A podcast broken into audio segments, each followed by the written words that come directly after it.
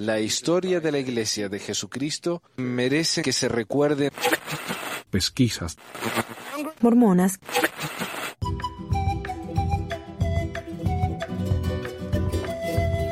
Hola a todos, bienvenidos al episodio 324 de Pesquisas Mormonas. Hoy es el 13 de noviembre de 2022. Eh, quiero agradecer acá a la gente que ya, ha estado esperando acá. Muchísimas gracias, Controversia Mormona, el Tocayo, Axel, Sociales, Adriana y Mr. Musa, como siempre. Gracias, muchísimas gracias. Eh, a ver, quiero agradecer, tengo un anuncio, quiero agradecer a Leo por suscribirse en Patreon. Hoy él recibe su sacerdocio de Lemuel, es un día muy especial.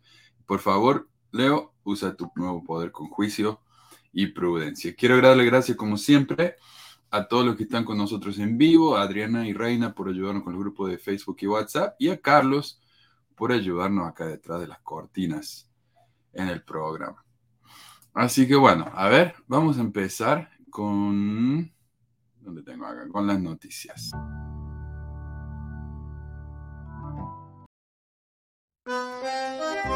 Bien. Ups. Ok. Eh, un oyente me escribió para mostrarme que en la lista de Forbes, de la revista Forbes, la BYU está en la posición número 57 entre todas las universidades de Estados Unidos. Lo cual me parece a mí contradice lo que afirman los mormones de que la BYU es una de las mejores universidades de Estados Unidos y probablemente del mundo. Yo me acuerdo cuando estaba en Argentina, era chico, que me decían, sí, BYU está entre las 10 mejores universidades del mundo, es una gran institución, bla, bla, bla. Y llego acá y... eh, ¿Carlos? No, no, no, es que quería entrar, es que estaba comiendo, entonces ahora ya tengo Ah, ok. y ahora puedo volver. Bien, bien. Y ¿qué te iba a decir? Acá cuando llegué a Provo, la primera vez estaba hablando con uno y me decía, ¿sabes que yo, yo fui a BYU, me gradué de ahí, y cuando fui a buscar trabajo allá en el este, mi, el, el hombre que me estaba haciendo la entrevista me dice, ¿así que fuiste a BYU? Y yo, no, ¿sabes que no había escuchado hablar de esa universidad? Y se fue y se fijó en qué rango estaba, y sí estaba en los 50, ¿viste? Eh, ahora, puede que no suene gran cosa ser la universidad número 55, pero en realidad lo es. Eh, porque acá en Estados Unidos hay más de 2.500 universidades. O sea, hay universidades que son una pieza, ¿viste? Algunas son nada más que por internet, pero hay muchísimas universidades. Entonces, ser la 58, 57 no es tan, tan poca cosa. Gracias, Becky. Muchísimas gracias. Ahí está nuestra salvadora, señora y salvadora Becky. Muchas gracias. Eh, aunque esta no es la única lista que existe, el diario US News ha venido haciendo una lista similar por años. Y en esa lista, la BYU está número 89. Y la lista se ve muy diferente. Y obviamente es porque lo que buscan en las mejores universidades son diferentes cosas. Como esta es la revista Forbes y es una revista de negocios, está más interesada en el beneficio económico que puede ofrecer una universidad, no tanto académico.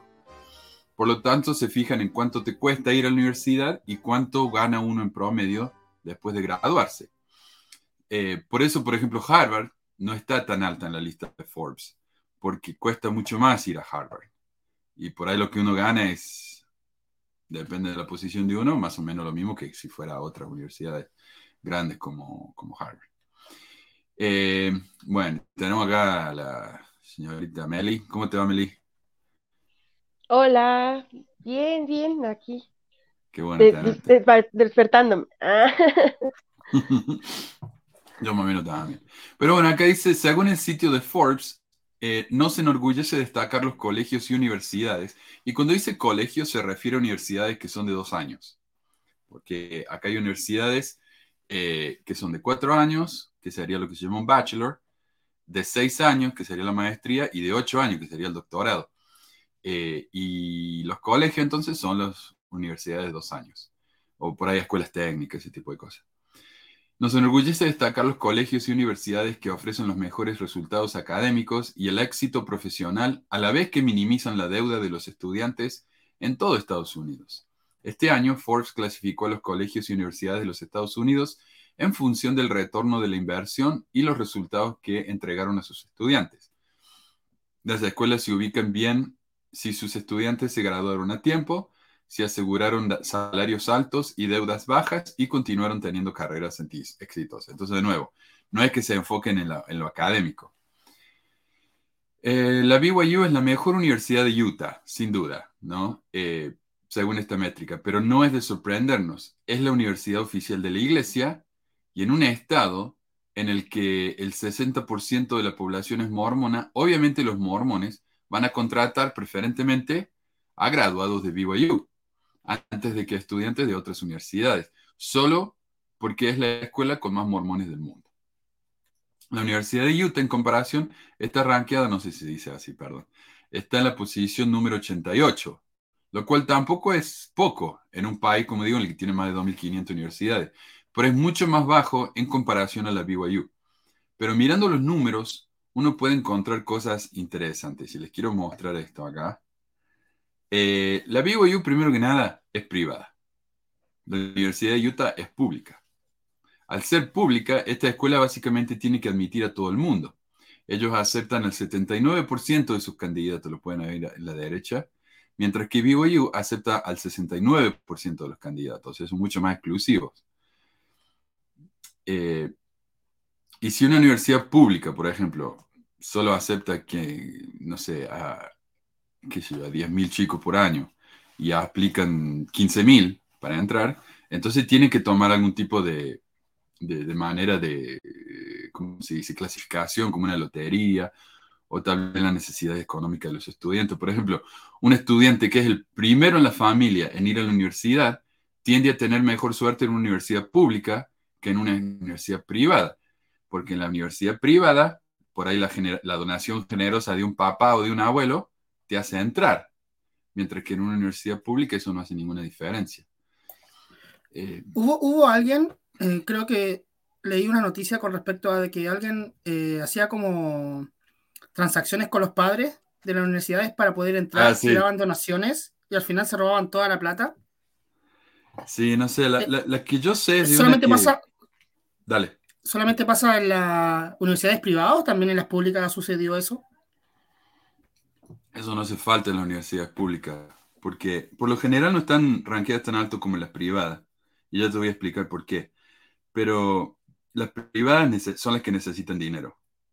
Porque, mira, al, al ser una universidad pública, básicamente lo que significa eso es que el gobierno se encarga de pagar a los empleados y a construir los edificios eh, con el dinero del impuesto de la gente. Eh, las privadas, por su parte, tienen que pagar todo ellos mismos. Y ese dinero viene de lo que pagan los estudiantes para ir a la escuela y de las donaciones de, de los exalumnos y gente así. Entonces, eso es muy común, que te dicen, mira, yo te paso la, te doy una donación, ah, necesitan un nuevo estadio en la, universidad. Bueno, yo te doy acá un par de millones para ayudarte, te ponen una placa con tu nombre y todos tus hijos entran a la escuela de perpetuidad. Igual tienen que pagar, ¿no? Los hijos, pero ya el entrar es una gran cosa. Eh, pero hubo un escándalo en que sí, una, una actriz eh, pagó, no sé cómo fue, si pagó, hicieron donaciones, les pagaron al, al reclutador y también eh, hicieron fotos falsas de su hija participando en deportes. y se met- y la- Esa, la- esa es la historia que te comentaba, de, de que pusieron mucha plata y al final era todo falso. Sí, y ella fue a la cárcel por eso. Eh, así de legal era la cuestión. Pero no, esas son universidades privadas, ponerle una Yale, viste, una, eh, un Purdue, algo así. Eh, a ver, entonces los pobres por lo general tienen que conformarse con una, una escuela pública, digamos, conformarse. Yo fui a una escuela que ni siquiera estaba acá entre las mejores 300, así que... eh, pero veamos, la ayuda en becas y préstamos gubernamentales son mucho más altos en la Universidad de Utah, lo que le decíamos la, U, la U. Lo que ilustra este caso del que hablo, en el que la gente en estas universidades son mucho más humildes que los estudiantes de la BYU, por ejemplo. Además, la U ofrece muchas más becas institucionales que la BYU, o sea, la universidad misma, del dinero que recauda, ellos dan dinero, porque muchas de las becas acá vienen del gobierno. Eh, aunque ser mormón en la, en la BYU es básicamente una beca, porque en la BYU, si sos mormón, pagas la mitad, literalmente la mitad. Y no me sorprendería a mí que mucha gente se bautice en la BYU, nada más que para recibir una educación barata. Bueno. Pues es, es algo como lo que aquí en México pasaba en el Benemérito, había gente que decía, ¿no? A mí no me tocó sinceramente conocer a nadie, pero sí había como esos rumores que había gente que se bautizaba este, o que se reactivaba, por ejemplo, nada más cuando los hijos iban a entrar a la prepa, cuando estaba aquí el benemérito, porque para que les dieran este, o sea, para pagar más barato, ¿no? Porque si las instalaciones que tenía el benemérito aquí, ninguna otra escuela este, a la que la mayoría podía ir, pues las iba a tener, mucha gente quería ir. Yo creo que pasa lo mismo allá, ¿no? Oh, seguro. Y una consulta, solamente los residentes de Utah tienen esa posibilidad porque también hay Pathway, que me imagino que hartos miembros van para allá, van a estudiar y también pasan por el mismo trato. No, Pathway es diferente. Pathway es todo online. Entonces, eh, el beneficio de un programa como Pathway, y acá también lo hacen en los secundarios, ponele la Universidad de la Utah State, que es la que está acá en el norte de Ogden. La Utah State tiene un programa en la que ellos ofrecen clases a los chicos del secundario para que cuando vayan a la universidad ya están adelantados, ¿viste? Y son baratísimas esas clases. Ponele, en vez de costarte mil dólares la clase, te cuesta 50 dólares. Y yo creo que el Pathway es algo así. El y lo pueden hacer porque, por ejemplo, yo voy a la clase, ¿no? Tengo un profesor ahí al frente mío y somos 20 en la clase. Como mucho, a veces era mucho menos. Eh, entonces, entre los 20 que estamos ahí, pagamos a la escuela y, y de ese dinero va a ese profesor. Pero en el Pathway, como es todo online y es todo más o menos mecanizado, puedes tener a un profesor y a 500 estudiantes. Porque es todo por internet, o sea, lo único que tenés que hacer es mirarlo como si fuera un video de YouTube. Y cuando vos tomas los quizzes, viste, La- los- las pruebas, los exámenes, es todo mecanizado, entonces todo, todo está hecho por un programa en la computadora, no hace falta pagarle tanto al maestro para corregir 500, viste, exámenes. Entonces, por eso esto es tan barato así. Eh, por supuesto, si tenés una, un título, no sé, en nuestros países tal vez es mucho más diferente, pero acá, tener un título de una universidad online, eh, te lo consideran como que te compraste el título, ¿viste? No es tan serio. Eh, mi hermano tiene tres, así que no sé. Eh, pero entonces- porque Ajá. están de moda las universidades así. Aquí lo que hay ahora mucho, y sí cuenta, pero no, eh, o sea, en las universidades, por ejemplo, de solo va, eh, yo, por ejemplo, que estoy estudiando historia, estoy estudiando en la UNAM, que es la Universidad Nacional Autónoma de México, y pero estoy estudiando en modalidad abierta, o sea, solo voy una vez a la semana. Pero hay universidades privadas que tienen modelos similares que llaman licenciaturas ejecutivas, eh, que igual van solo una vez a la semana, pero se hacen en menos tiempo, o sea, se hacen en tres años y son como muy, esas, esas carreras están como muy hechas para la gente que trabaja, ¿no? Literal, este, por ejemplo, si es psicología, va muy específico para trabajar en recursos humanos o administración, o sea, normalmente son carreras para personas que ya están trabajando y que a lo mejor quieren como un mejor puesto y necesitan el título, y sí tiene validez aquí, o sea, sí, no, no exactamente como te lo hayas comprado, pero pues no es lo mismo, mu- muchas veces muchos reclutadores en algunos puntos que haber estudiado este, pues los cuatro años, ¿no? Y, y además en, qué escuelas, porque normalmente estas que sacan las ejecutivas, pues son privadas, pero son privadas como de la gama media, ¿no? No las privadas caras. Y, y las universidades públicas, como la UNAM, pues sí tienen ciertos modelos, pero es muchísimo más pesado, entonces mucha gente y además tienes que hacer el examen para entrar y todo, entonces mucha gente no, pues no entra. Ay, no te oyes, Manu. Whoopsie. Acá no hay exámenes de ese tipo. Por ejemplo, yo cuando entré, como yo vine de Argentina y no tenía ni siquiera mi, ni- mi certificado de graduación del secundario conmigo, de la prepa, dirían ustedes, eh, técnicamente yo no podía entrar a ninguna universidad. Y yo había ido a la universidad dos años allá. Pero te dan un librito y ese librito no explica nada de qué se tratan las clases. Lo único que tiene el nombre de la clase y las notas.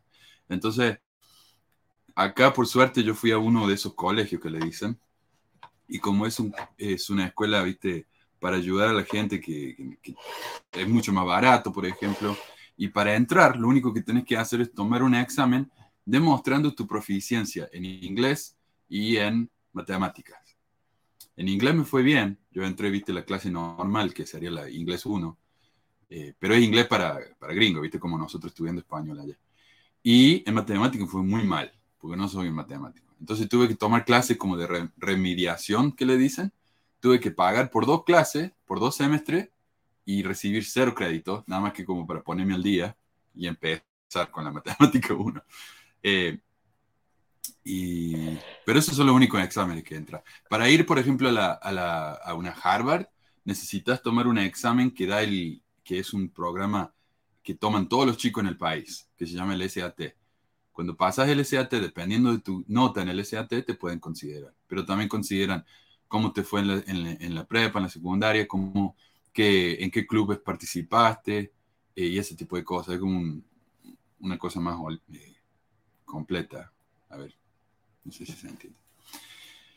Pero la U, la U, allá se están. Sí, yo fui en Community College, el Salt Lake Community College. Fui dos años ahí y ahí me transferí acá a Weaver State.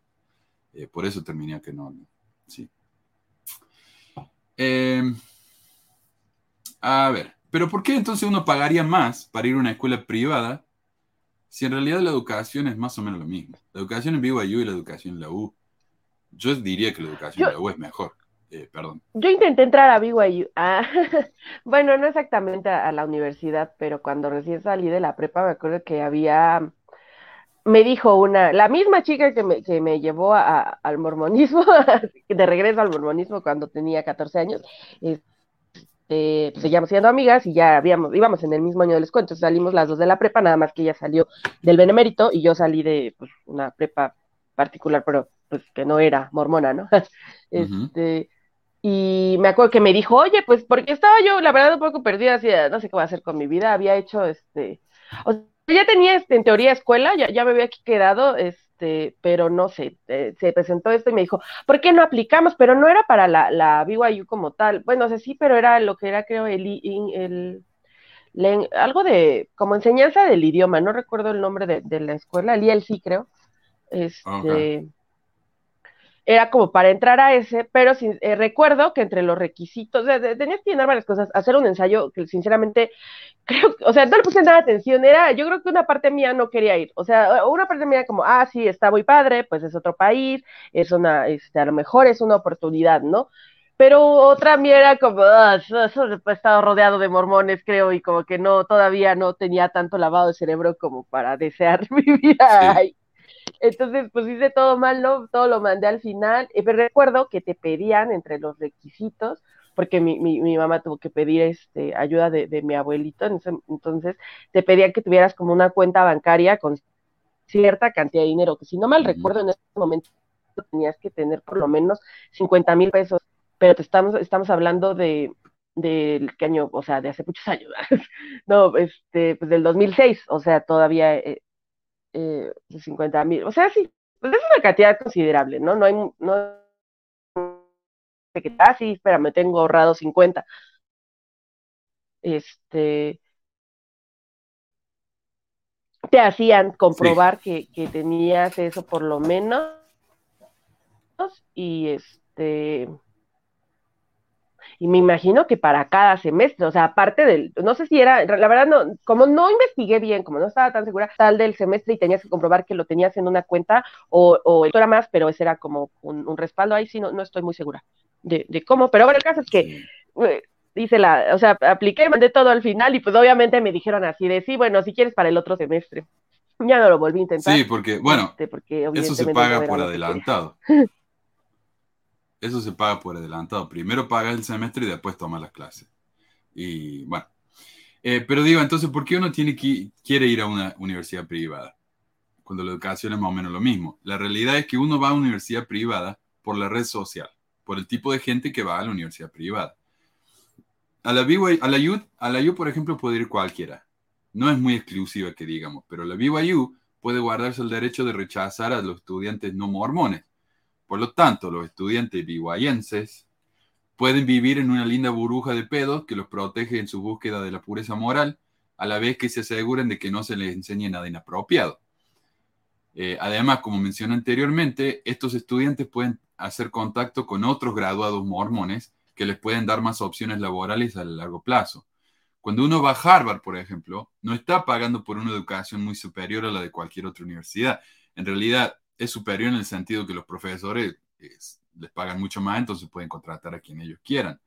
Pero cuando uno va a Harvard, lo que paga es el contacto con los otros estudiantes. Eh, los hijos de los presidentes, de los senadores, de los capitanes de industria, los dueños de los bufetes de abogados más importantes, toda esa gente va a escuelas como Harvard, no a la Universidad de Utah. Si uno quiere ser un profesor, la verdad que no importa qué universidad vaya, ¿no? La puedo hacer online y ya, ya está. Pero si uno si quiere hacerse rico, lo mejor es invertir más en una universidad importante o llegar lejos, ¿no? En la política o ese tipo de cosas.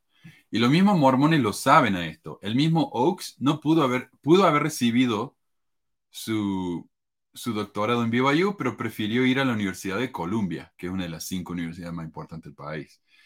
Eh, a pesar de que el papá de Irene trabajaba para la BYU y podía haber atendido gratis, él recibió dos títulos de Harvard.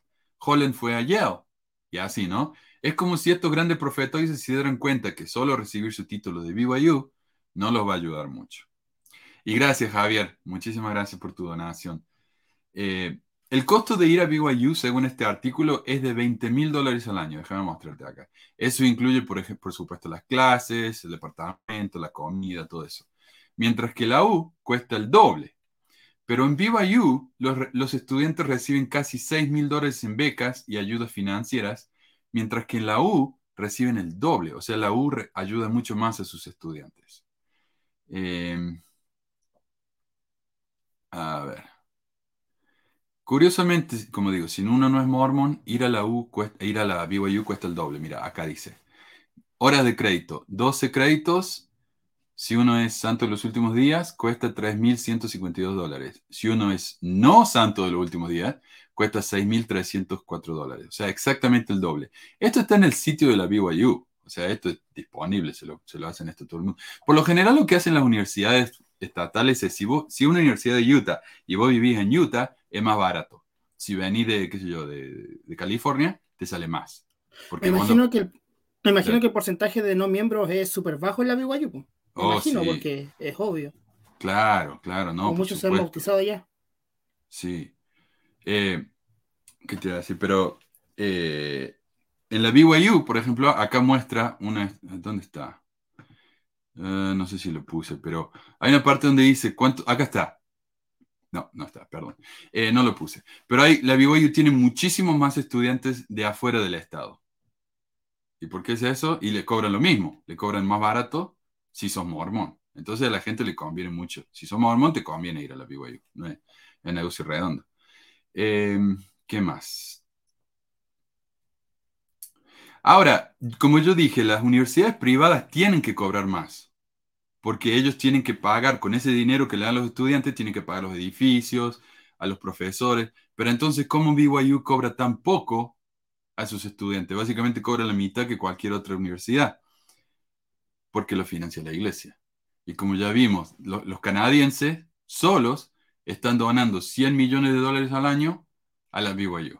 Entonces, así cualquiera. No tiene competencia la BYU. Y por eso acá Forbes dice que la BYU es la universidad número uno en precio. Acá está. America's Best Value. Value es como barata, digamos. Barata y, y más o menos buena. Es la número uno. Nadie puede competir con la BYU. Y lo chistoso es que viene esa plata, viene de los diezmos de los miembros. Y los miembros O no saben. Y eso es lo más frustrante. Ni siquiera es de la empresa, es de la iglesia. Viene solamente de la plata de los miembros. Eso es lo más desgraciados que han hecho Ujú. los mormones. Sí. Anoche estaba viendo, porque sé que la iglesia tiene que hacer los papeleos de- del dinero en Inglaterra. Estuve viendo si encontraba ahí el detalle y no hay. En Inglaterra no tienen que detallar a quién le da el dinero como lo hacen en Canadá. Entonces, por lo menos sabemos que Canadá donan 100 millones de dólares vivo yo. Vaya a saber cuánto dinero más le donan los otros países, incluso los países más pobres, ¿no? Eh, ¿qué más? Oh, Habría que ver, Dale. porque los países más pobres creo no, no dan lo mismo en diezmos. Aquí al menos como les encantaba aquí en México decir los líderes a, a los miembros que este que México no, o sea, estaba en números rojos, eh, al menos sobre el benemérito es algo que se decía mucho, aquí está en números rojos, la, la iglesia no está ganando nada aquí con el país, los Mm. diezmos, o sea, las cosas se sostienen con los diezmos de los gringos, básicamente era algo que, lo que decían constantemente aquí. Y sí creo que el nivel de, de diezmo, obviamente, de ingreso para la iglesia no es lo mismo, pues que ahora sí que, que les den en dólares allá a los pesos de aquí, ¿no? Y aquí la gente pues da en proporción mucho menos. Pero, pero aún así, ¿no? O sea, en, proporción a lo que tienen, creo que es bastante significativo. Y me imagino, y me imagino que lo ponen en, el como donativo, como humanitario, me imagino. Bueno, en, en, Canadá lo hacen. En Canadá ponen que los 100 millones que le dan a la BYU es caridad. Así lo hacen. Perdón ahí el Mira Pensé que lo había puesto en silencio. Eh, sí, sí. Por eso a mí me parece tan... Yo siempre que lo hablaba de eso, de lo dinero, del dinero que reciben en Canadá y cómo lo usan, me resultó extraño, porque digo, ¿cómo puede ser que darle tanto dinero a una universidad privada sea caridad? No entiendo yo eso, porque los chicos que van a la BYU no es que sean chicos pobres.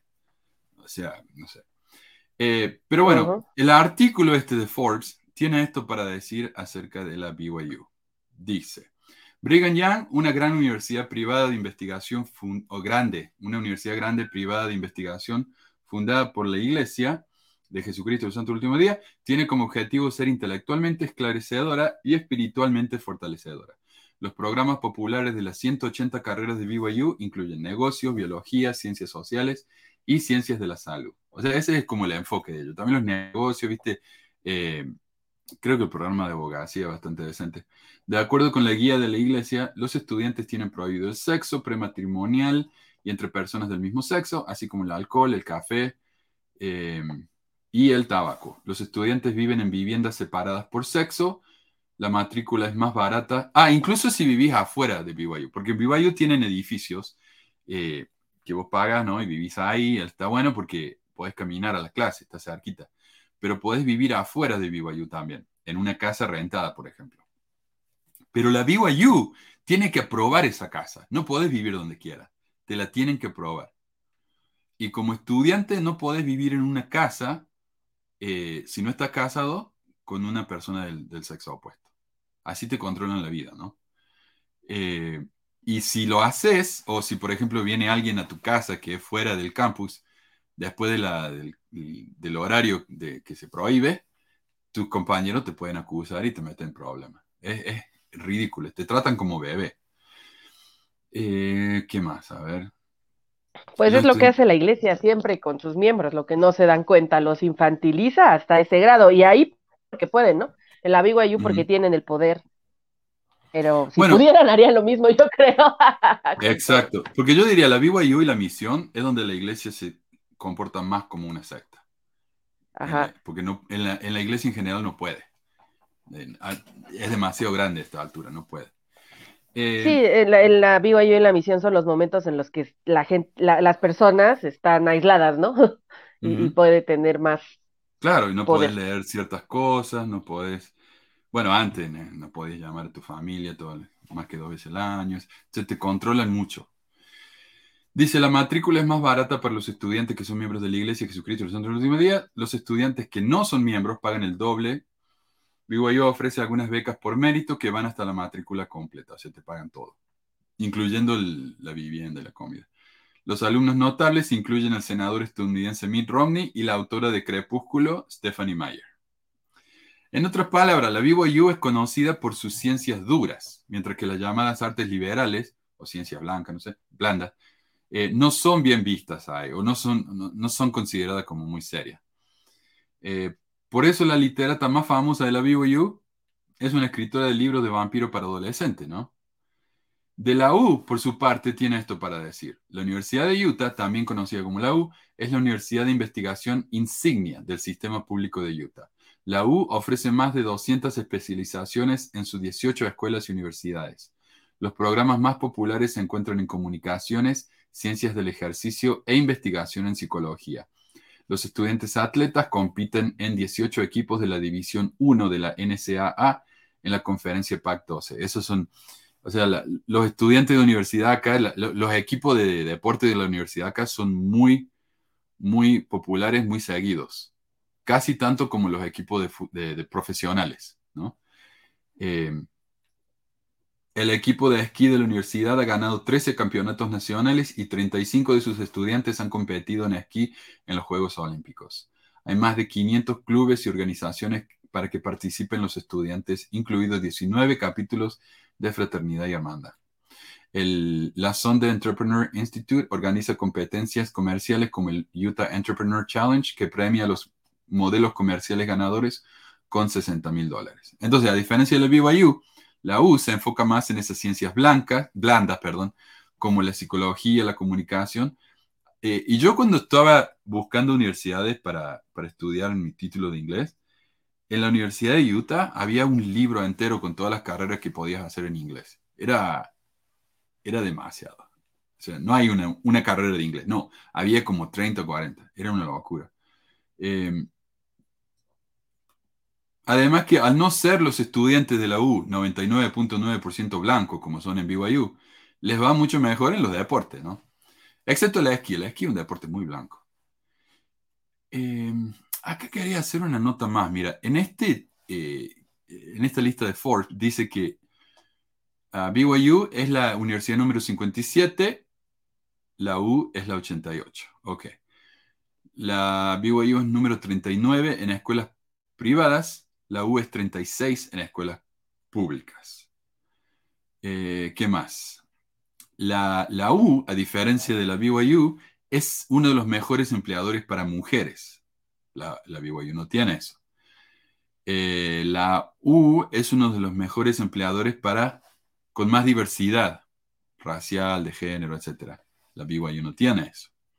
Entonces, eh, sí, si vas a la BYU es más barato y vas a ganar más plata, pero no te da una educación como completa en el, sentido de que te va a abrir la mente. Eso no. Es puramente. Sí, debe estar sesgado, ¿no? Aquí, por ejemplo, me platicaba mi hermano de una amiga que tiene que estudia en una universidad privada de aquí, que es con corte católico, de hecho creo que es católica, la náhuatl, y estudia medicina, y habla de cómo en las clases, o sea, les inculcan desde la clase esta situación, por ejemplo, eh, sobre el aborto, este, a, ah, los que están estudiando medicina, ¿no? Que en teoría dices, bueno, la, la, ética tendrías, tú vas a hacer el procedimiento y ya, pero pues no, aquí en esa situación que hay, desde aquí, y es una escuela de las caras, este, de las universidades caras aquí en México, de las, está entre el top de las más caras, es buena, sí, pero tiene ese corte, ¿no? Ese sesgo que a mi parecer le resta este, a, la, a la escuela, este, pues calidad en cuanto a la atención que va a dar, digo, muchos de los que salen ahí, pues dudo que se dediquen a trabajar con gente, este, que, de, con, de abajo de la clase media, este, pero pues, pues aún así, ¿no? Ya, ya salen con ese sesgo y yo creo que pasa lo mismo en, en vivo y ahora que lo mencionas, eh, dije, creo que, que algo que sí sabía o que sí, no sé, a lo mejor lo pensaba de una forma más inmadura cuando recién salí de la prepa, pero sí, este, es que estudiar alguna, porque a mí, a mí yo soy fan de las humanidades, o sea, yo estudié primero psicología social, este, no, no estudié en una universidad eh, pública aquí cuando recién salí de la prepa y me gustaba bastante, este, y siempre me ha gustado como de este corte, por eso me metí a historia, también me gusta antropología, o sea, son, es el corte de las cosas que me gustan, pero sí pensaba, es que vistas desde una universidad de la iglesia, creo que tenía un poco ese, a lo mejor no lo lograba verbalizar bien o, así este, poner con todas sus letras, también porque por otro lado acá te están diciendo constantemente qué es lo mejor, ¿no? Que, podrías hacer ir allá y aquí en, en, Latinoamérica, en México por lo menos se ve así como lo máximo irte para allá este, es a lo que aspiran muchísimos, este, es como que te blanquea, no sé qué están esperando, regresar ya menos, este, regresar más blancos y deleitables, yo creo, este, porque sí, sí se vuelve así como, o sea, está presente, muchos no lo logran porque sí se requiere cierta cantidad de dinero, pero, pero muchos sí lo, lo intentan, y medio mundo ahora está en el pathway, ¿no? Sintiendo que con eso es el equivalente de haber ido. Sí, bueno, tal vez en nuestros países es de ayuda, eso sirve realmente. Acá no. Acá eso no te... Como digo, si quieres una carrera más humilde como ser profesor, la verdad que la universidad a la que vaya no importa. Pero si quieres, si tu meta es llegar lejos, como en negocios o en, en, la política, tienes que ir a la universidad cara. Eh, a ver, como nota aparte, la BYU de, de Provo está en número 57. Pero la BYU Idaho está en la posición 353 y la BYU Hawaii en la posición 450. Si hacemos un promedio entre las tres, BYU en general estaría en la posición 267. En conclusión, una de las razones más importantes para una universidad importante en esta lista es por el reconocimiento, porque a la hora de aplicar para un trabajo siempre se va a elegir la persona con la mejor educación, o sea, de una universidad más elite. Y por los contactos. Si bien muchos mormones importantes van a la BYU, no son los capitales de industria de los que hablamos anteriormente. Como ya dijimos, ni siquiera los apóstoles fueron a la BYU. Bueno, fueron a recibir su bachelor, pero después con maestría y, y doctorado fueron a otras escuelas. En serio, a escuelas en serio, ¿no? Eh, en cuanto a reconocimiento, ir a BYU puede ser visto como algo negativo fuera de Utah, en donde esta escuela es considerada como cuna de racismo y homofobia, que puede resultar incómoda para cualquier jefe, ¿no? Con, con dos de frente. Desde cualquiera de estos estándares, uno está mucho mejor yendo a la universidad como la, como la U, la cual no es tan famosa, pero tampoco tan infame como la BYU.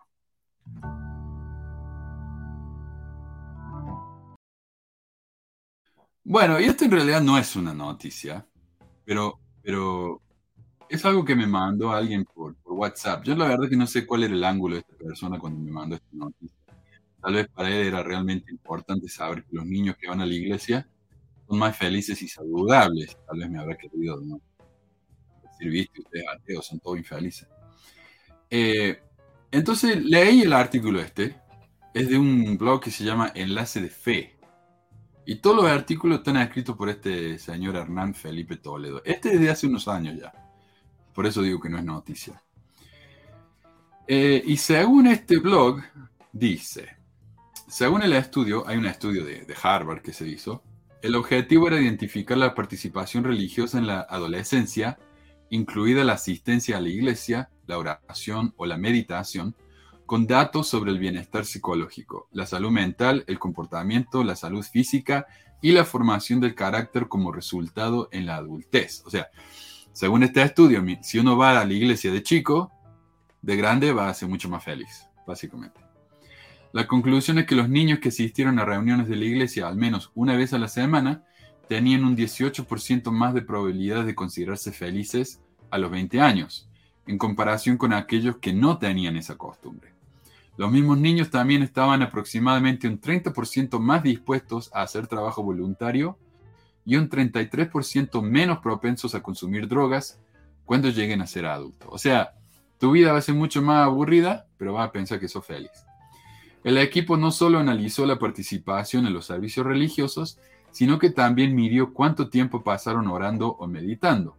El resultado final indica que aquellos que oraron o meditaron cada día sintieron más satisfacción con la vida, procesaban mejor las emociones y eran más buenos y amables que aquellos que no pasaron tiempo orando. También los datos concluyeron que estos jóvenes tienen menos probabilidades de iniciar su vida sexual a temprana edad.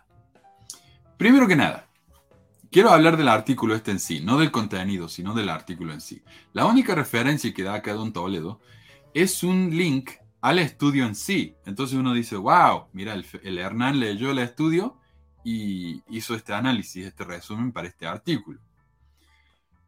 Pero para mí que no.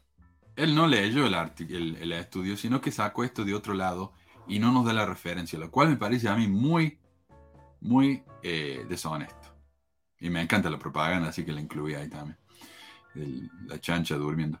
Eh, y lo digo yo esto porque hay una cita de una de las autoras, la cual no se encuentra en ninguna parte del estudio. Todas esas cifras que da él, esas estadísticas, no están en el estudio en sí. Eh, pero la, autora dice, estos descubrimientos son importantes para nuestra comprensión de la salud y las prácticas de los padres, dice el autor del estudio Ying Chen. Este es el problema esa cita no está en el estudio. Y segundo, Jing Chen no es un autor, es una autora, porque Jing Chen es mujer. O sea, el tipo este ni siquiera se tomó la molestia de revisar, de revisar eso. Eh, pero esta cita no, a mí me suena entrevista eso, no como uno, algo que uno escribe en un estudio. Eh, y, me, y me molestó ¿no? que no me dieran la fuente de esa, de esa entrevista, así que lo tuve que buscar. Y cuando uno busca el nombre de ese estudio y escribe mormón, inmediatamente te lleva a un artículo de más fe, por supuesto. Eh, pero también, ¿por qué digo que él no leyó este artículo? Porque el estudio no usa esos porcentajes, como ya dije. El estudio habla de bienestar, ¿no? Pero el artículo se enfoca en cosas como el uso de drogas, la cual puede terminar mal, pero no es garantía de que sea algo necesariamente negativo. Ahora tenemos estudios, cada vez más estudios de que la marihuana y el LSD, si usado con moderación, te puede ayudar muchísimo con problemas de depresión, ansiedad, incluso como eh, para la gente con ansiedad bipolar. Entonces, el, inmediatamente decir, ah, usaste drogas, es malo. Ya está. Eso es parte del no bienestar. Pues es parte de la dicotomía, ¿no? Que, que se inculquen los mormones y es un prejuicio en general, ¿no? No es solo de los mormones, pues es drogas y todo lo meten en la misma bolsa, ¿no? Cual si fuera lo mismo, yo podría meter una aspirina que un clonazepam, este, así suenan cuando, cuando meten todo en, la misma, en el mismo universo, ¿no? Y significan, como si significaran lo mismo y como si no tuviera que ver, por ejemplo, exactamente con la marihuana, los resultados buenos o malos tienen más que ver con los hábitos de consumo que en sí mismo con la sustancia. Es que es, que ahí, ahí cómo entramos a, no sé, a diferenciar cuando ya estás dentro de una adicción o dentro de un tratamiento. Porque sí, podemos hablar de que todas las drogas son iguales, sí, pero ¿cómo podemos diferenciar que ya después de un tiempo se vuelve adicción? Y ahí está el problema de las drogas. Bueno, y también hay una gran diferencia entre la marihuana y la, y la metanfetamina, por ejemplo. Oh, sí. Una, es tremendamente adictiva y te hace que te cagan los dientes y se te mueran los el cerebro, mientras que el otro te hace, te hace reír. Depende, de, depende de cada ah. persona. También. Sí, fíjate que eh, el otro día veía un, TikTok ah, de un chavo, en el TikTok marcaban aquí a México una línea que hay como de ayuda para, para drogas, es una línea del gobierno aquí, este, y marcaban y así como para pedir asesoramiento, porque aquí en México estén vías, esperemos, hagamos chonguitos para que ahora sí, este, un día de estos se legalice ya, ¿no? Entonces, este estaba esta, esta persona eh, y lo que le preguntan, pues es una pregunta similar a, este, que algo así como, bueno, este, creo que decía, decía, como estoy preocupado por mi consumo, ¿no? Era lo que le decía, como consumo marihuana, decía, bueno, ¿por qué estás preocupado? Le decía, eh, ¿qué, ¿qué cosas has notado? Así, ¿estás consumiendo más? A lo mejor, o sea, la marihuana es una de esas drogas que se puede usar de manera regular, siempre y cuando, por ejemplo, no interfiera, o sea, no notes que esté interfiriendo con tu vida diaria, con tus responsabilidades, que tu consumo no está disparando al cielo de pronto, o sea, en ciertas cantidades y en ciertos contextos, eso sí que depende de la persona, pero me gustó mucho la orientación que, que, le dieron, sinceramente, porque no fue para nada así como, ah, no, este, ¿cómo te atreves, no?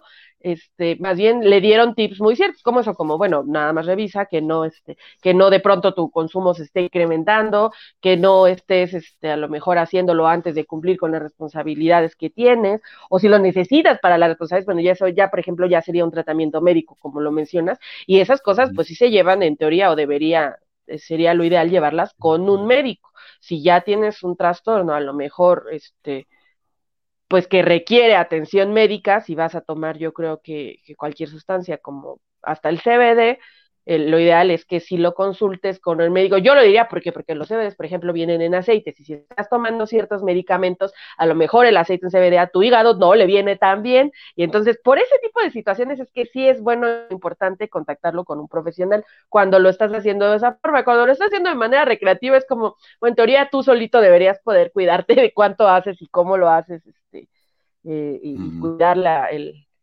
el consumo, ¿no? De manera responsable, pero pues para eso es la recomendación, que esto solo es para adultos. Claro.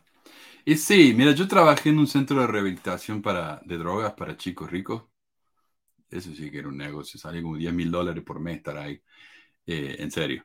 Y muchos chicos, eh, es que los chicos ricos estaban aburridos, los padres los entretenían dándole dinero, decían, toma, toma, acá tenés 100 dólares para hoy, y se iban. Entonces los chicos que hacían estaban aburridos y iban a comprar droga. Y eso sí era un abuso exagerado. Había un chico que a mí me da lástima porque era un chico tan, tan buena onda, pero se notaba que había fumado tanto que la cabeza ya no le daba. O sea, hablaba, viste, como... ya había quedado lento, porque el cerebro no estaba lo suficientemente desarrollado todavía como para, para lidiar con semejante cantidad de drogas, ¿no? Y ahí sí, ahí sí ya obviamente es un problema. Ah, pero no sé, yo veo por ejemplo en cultura como la nuestra. Yo cuando era chico mi papá me daban vino con jugo de naranja. Me dan un poquitito de vino, entonces para y, y yo quedaba medio, medio mareado, ¿no? Pero ya no era cuando empecé a tomar vino de, grande o lo que cerveza o lo que fuera, no fue una sensación de, uh, ¿qué es esto? Así me, me voy a poner loco, ¿viste? Voy a tomar como cualquier cantidad porque e, es emocionante, porque yo ya sabía lo que era esa sensación. me acuerdo, me acuerdo cuando me inactivé y lo primero que mis amigos mormones me preguntaron, ¿y ya tomaste? ¿Y ya fumaste? Lo primero, lo primero. Entonces, por eso es mi, la idea con respecto a cuando tú te das cuenta, cuando ya es de adicción o cuando ya estás como dentro del límite, entre comillas. Sí. Además que la adicción al alcohol o al cigarrillo, lo que fuera, demuestra que hay un problema de fondo. Ese no es el problema en sí, sino que es un síntoma. Hay que tratar el problema verdadero. Eh, bueno, eh, a ver, otra cosa que menciona este artículo es que los, que los que van a la iglesia de chicos trabajan más como voluntarios sin mencionar que mucho de este trabajo voluntario es servicio a la iglesia, lo cual es una lógica medio absurda. Yo como padre hago mucho más servicio por los niños que la mayoría de los que no son padres, pero no porque soy mucho más servicial con los niños, sino porque lo tengo que hacer o mi hijo se me muere. Es lo mismo en las iglesias, los que van a la iglesia trabajan gratis para la iglesia porque piensan que si lo hacen se van a ir al cielo, no porque sean necesarios mejores voluntarios en general. Yo no veo muchos voluntarios religiosos, por ejemplo, limpiando las calles o, ese tipo de cosas. yo no veo eso. Eh, finalmente, el artículo dice que muchos más religiosos reportan ser más felices que los no religiosos, ignorando el hecho de que esto no es una medida muy científica ni objetiva, sino que estos son religiosos diciendo que son felices. Es una autorreportación, algo así. Eh, ¿Por qué? Porque ya lo hemos mencionado acá en el programa muchas veces. Utah siempre sale como el estado más feliz del país y sin embargo tenemos el mayor uso de, antidepresivos y de suicidios. Entonces, ¿cómo se explica eso? Bueno, porque los mormones, al ser religiosos y la religión te dice que si seguís los mandamientos vas a ser feliz y no sos feliz, hay algo mal con vos. Entonces tenés que o decir que sos feliz o autoconvencerte de que sos feliz. Entonces no es tan difícil de entender eso, ¿no? La realidad es que uno no puede ser feliz todo el tiempo. Eso es imposible y sería aburridísimo.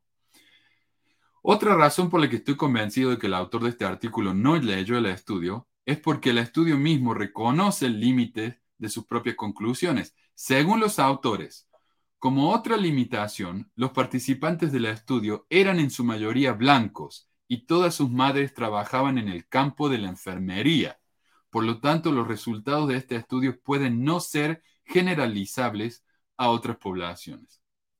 O sea, son todos chicos blancos de clase media o clase media alta, porque la enfermería es una carrera que paga muy bien en este país.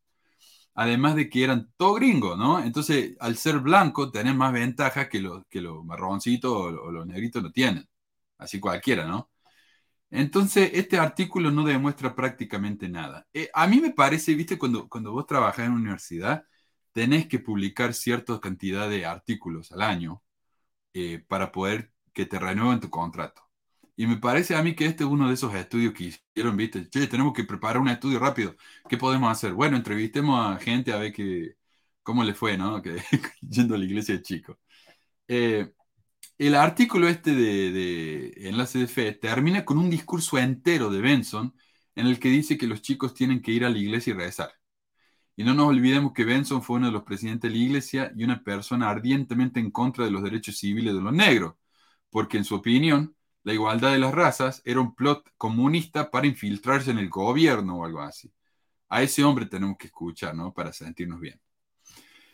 Yo tengo dos comentarios sobre que los niños vayan a la iglesia, así personales. Sí. Creo que está desde la, una parte es, creo que es un abuso, o sea, ya ahora como adulto pienso, sí es abusivo enseñarle a, a, un niño, una niña, ¿no? Que alguien los está viendo todo el tiempo, o que hay un cielo, un infierno, o sea, todo esto que enseña, creo, pues porque te genera una sensación de persecución bien, bien cañona, ¿no? Este, y de problemas, o sea, si tú, yo ahora que hablo, ¿no? y yo también estuve un tiempo de mi infancia este, en la iglesia o, mi hermano, por ejemplo, así, y sí es, es un problema, o sea, sí te causa eso de, ay, sí, qué feliz soy, no es cierto.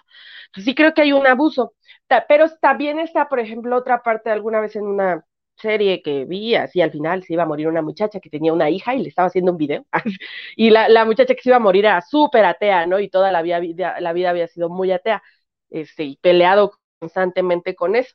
Y entonces cuando ya se va a morir, le dice a su hija en el video, bueno, yo nunca creí en Dios, pero pues espero que tú lo hagas porque pues en las noches seguramente es más eh, reconfortante en tus momentos de, necesidad y de soledad, pues rezarle a alguien, ¿no? O, hacer algo, o sea, sentir que alguien te escucha, sentirte reconfortada por esta idea.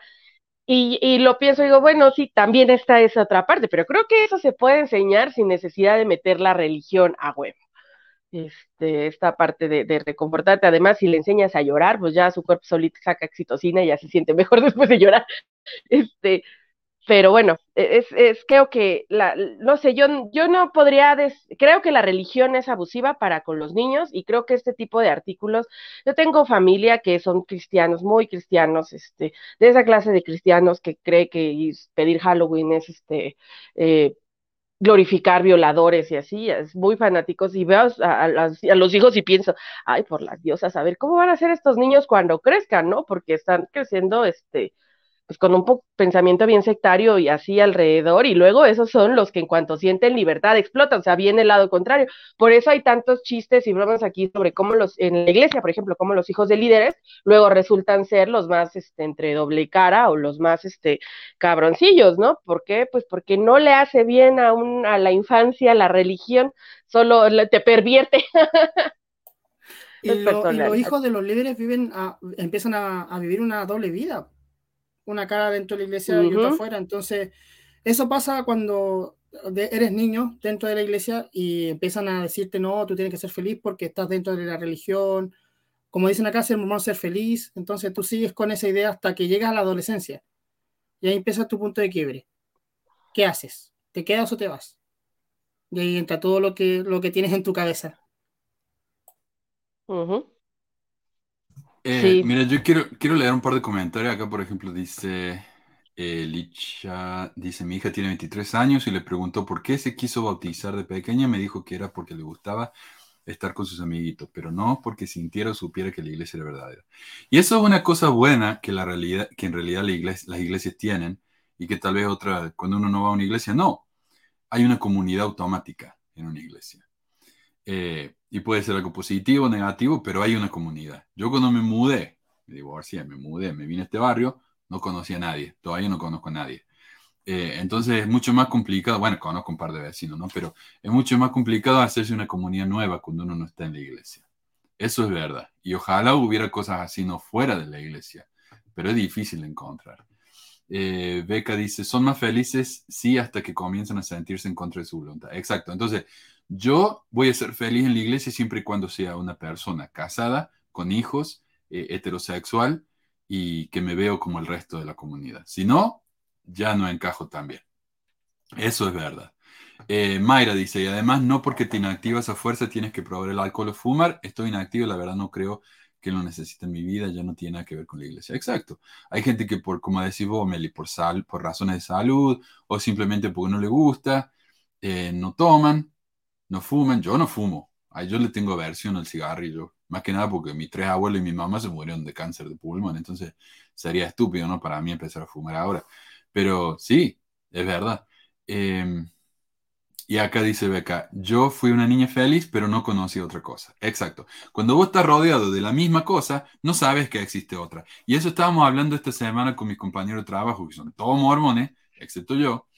Eh, y estábamos diciendo que eh, esta chica, por ejemplo, estaba diciendo que ella se creció en Farmington, Utah, una de las ciudades más mormonas que, hay en el mundo.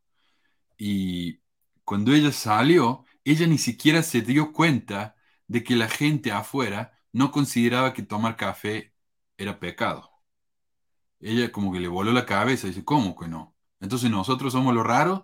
Entonces, eh, vivir en una sociedad tan cerrada así también te, te hace sentir que son más feliz y todo eso, ¿no?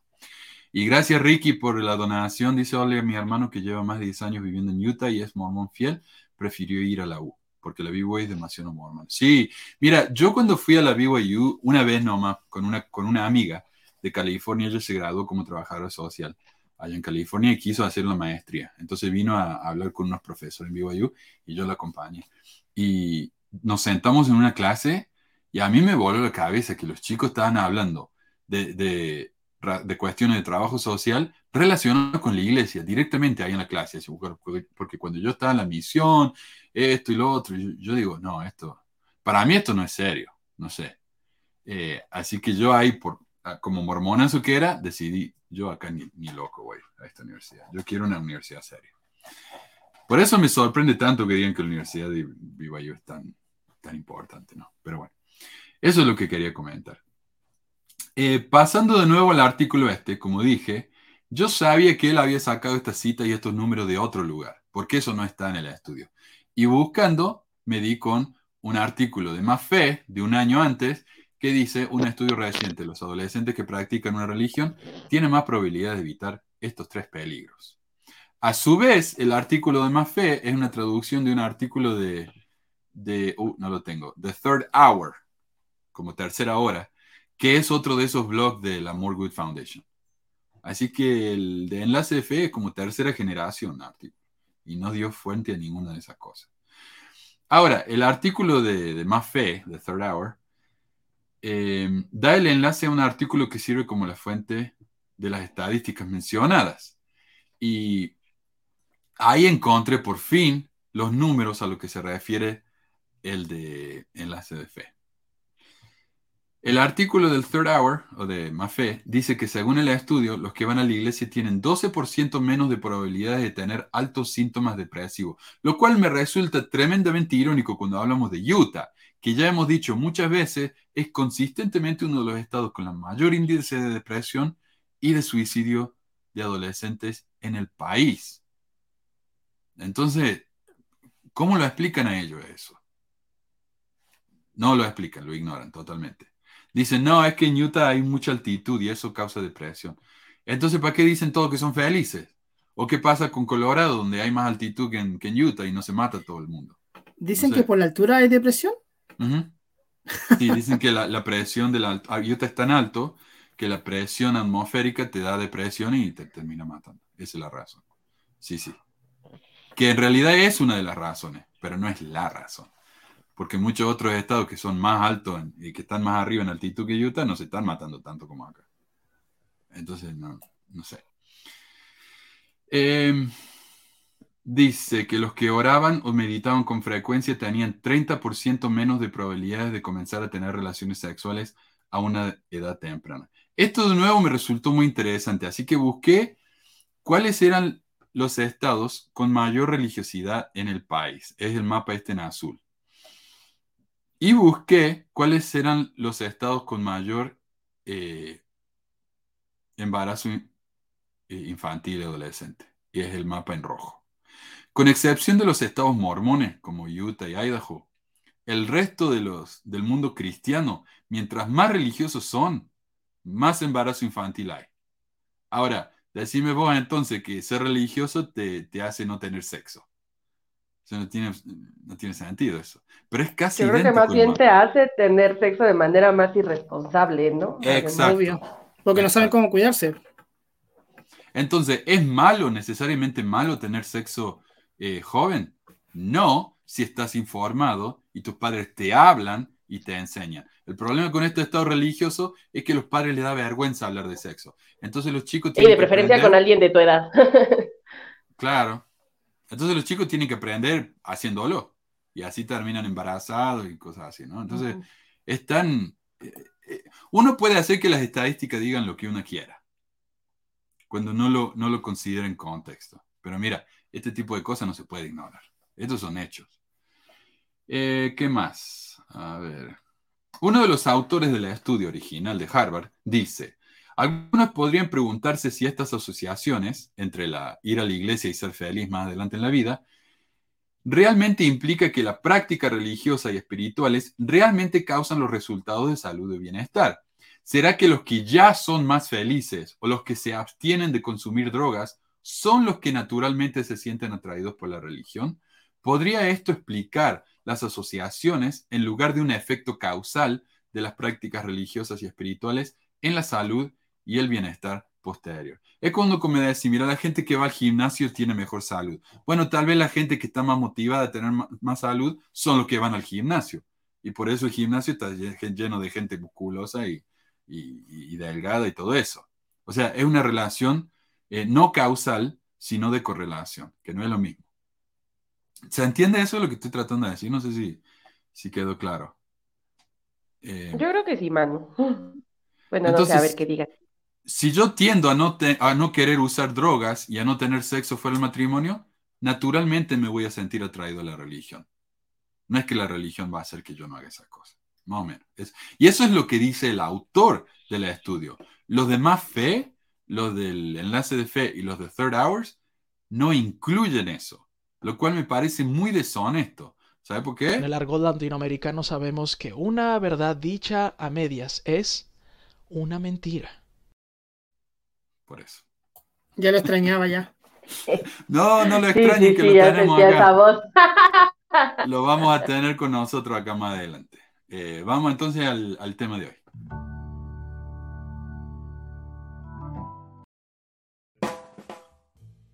Hoy, a ese lo toque, Esta semana vamos a hablar de Pancho Villa y los mormones. De nuevo volvemos a la historia, de una tema favorito.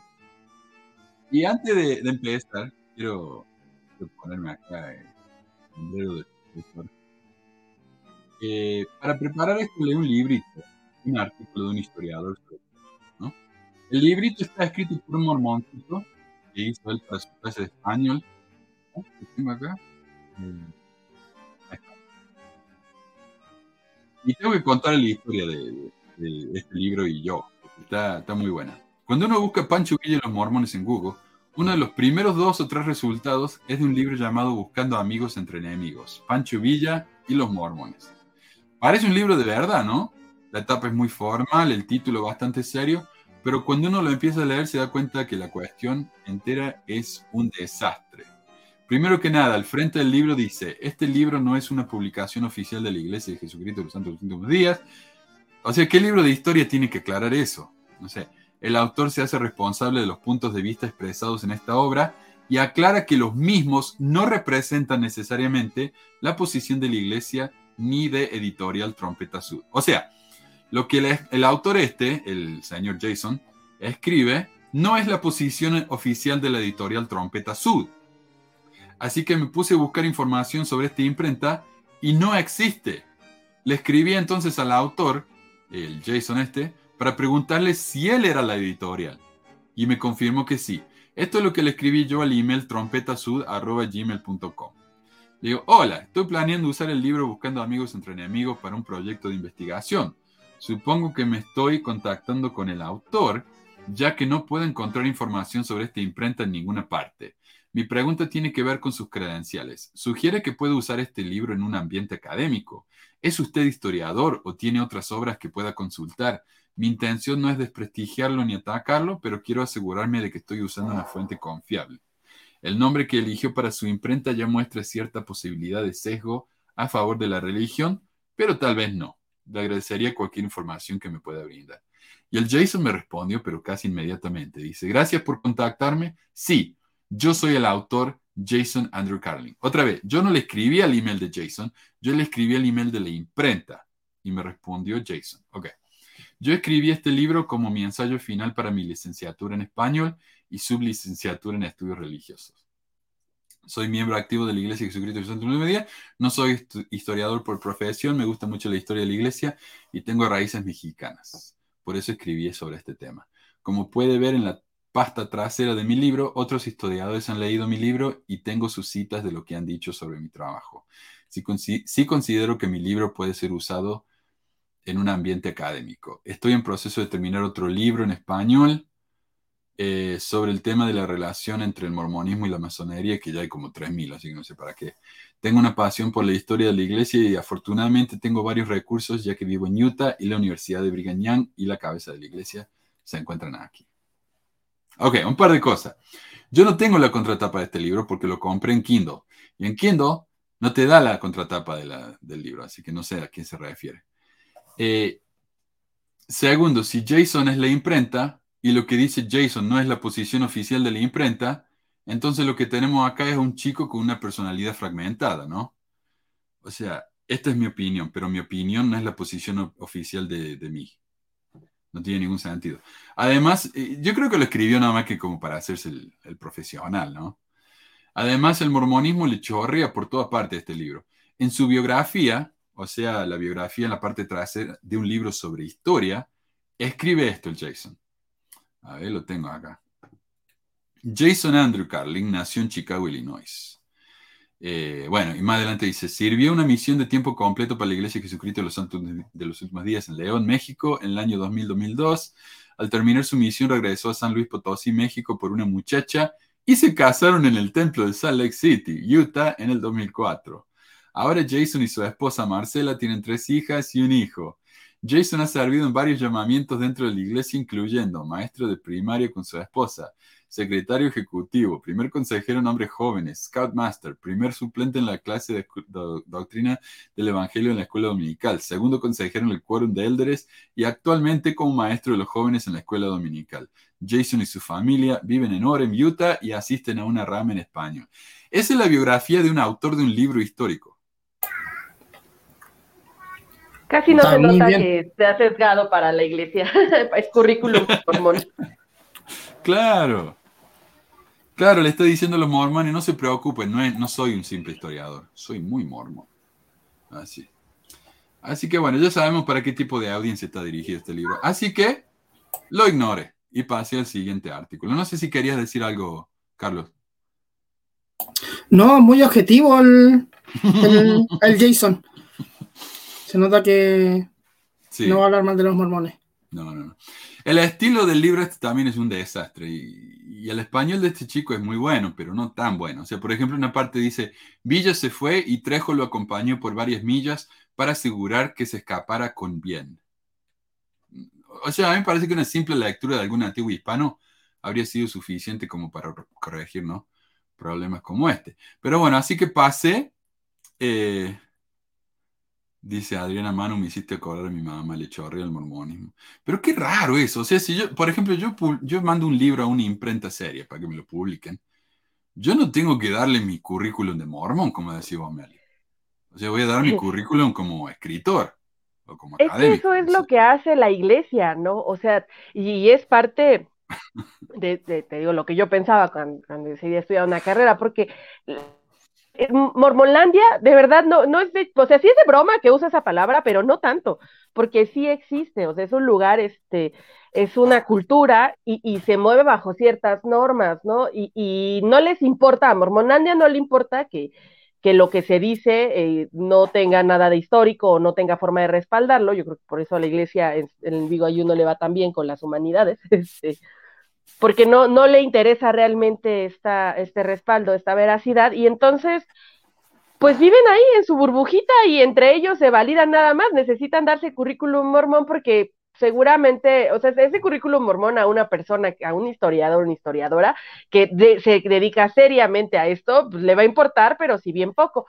Aunque, diría uno de mis maestros, y como es honesto decir desde dónde uno se está parando cuando da el asunto con la historia es que no es, o sea, sí influye, ¿no? ¿Quién la está escribiendo? Claro que influye y cuál va a ser su perspectiva. Y es honesto decir desde dónde una o uno está parado para decir lo que está contando, porque va a haber influencia, claro, que de su propio bagaje personal, probablemente en cuanto a intereses.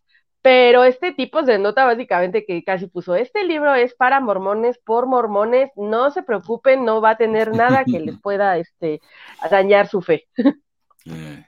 No sé si también se dan cuenta de la importancia de los llamamientos dentro de la iglesia, que son como un, no sé, un magíster, no sé, como dentro de la iglesia son como, porque él da detallado todo lo que ha hecho dentro de la iglesia.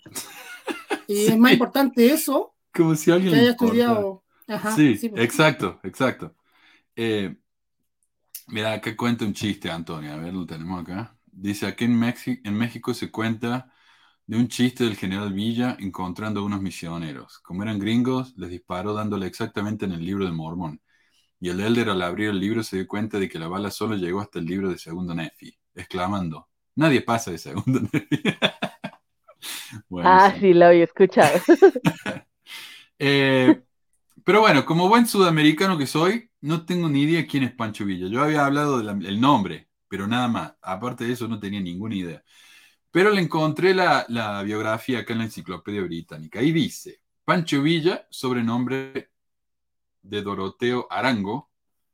Y eso me resultó curioso. Eh, este hombre no se llama Francisco, pero le decían Pancho o le decían Francisco. Eh, sí, adoptó ese nombre de otro bandolero, creo que vivió aquí. Ah, ajá. Ahí tiene más. Tengo entendido, no, no recuerdo exactamente de quién, pero adoptó el nombre de otro bandolero. Bien, ahí tiene más sentido. Okay. Nació el 5 de junio de 1878, falleció el 20 de junio de 1923 en Parral, Chihuahua líder revolucionario y guerrillero mexicano, quien luchó contra los regímenes de Porfirio Díaz y Victoriano Huerta, y después de 1914 se involucró en la guerra civil y el bandolerismo. Villa era hijo de un peón del campo y quedó huérfano a temprana edad. En venganza por una agresión a su hermana, mató a uno de los dueños de la finca en la que trabajaba y luego se vio obligado a huir a las montañas donde pasó su adolescencia prófugo. En 1910, Villa se unió al levantamiento de Francisco Madero contra el dictador de México, Porfirio Díaz. Y por lo que entiendo, Díaz fue elegido presidente, pero después como que se entusiasmó y quiso estar en, el gobierno para siempre. sí, fue elegido presidente una vez, luego hubo otro, o sea, hizo como la finta de que se iba, puso a otro, modificó la ley, regresó y ya no se fue por un chingo de tiempo. Sí. como por 30 años. Gracias, Roberto. Cuídate, che. Muchas gracias, un abrazo. ¿ah? Eh, bueno, en, entonces, claro, Porfirio Díaz era un dictador, no le gustaba, lo querían eh, sacar del poder. Durante la rebelión, Villa, que carecía de educación formal, pero había aprendido a leer y escribir, mostró sus talentos como soldado y organizador. Combinado con su profundo conocimiento de la tierra y la gente del norte de México, esos dones le permitieron poner a disposición de Madero una división de soldados entrenados bajo su mando. Tras el éxito de la revolución, Villa permaneció en el ejército irregular. En 1912, durante la rebelión de Pascual Orozco, Villa despertó las sospechas del general Victoriano Huerta, quien lo condenó a muerte, eso no sé quién será. Pero Madero ordenó el aplazamiento de la ejecución y envió a Villa a la prisión en su lugar. Villa escapó de la prisión en noviembre y huyó a Estados Unidos. Después de las... Dale. Eh, no, decir, Huerta es un, eh, un personaje en la, en la, historia de la revolución aquí que es considerado un gran traidor. Ah, ok. Bien. Después del asesinato de Maduro en 1913, Villa regresó a México y formó una banda militar de varios miles de hombres que se conoció como la famosa División del Norte. Combinando su fuerza con las de Venustiano Carranza, Villa se rebeló contra la dictadura cada vez más represiva e ineficiente de Huerta revelando una vez más su talento militar al obtener varias victorias. Y este señor Carranza, Venustiano Carranza, es un personaje importante en la historia de, México y de Villa, ¿no? Me parece a mí.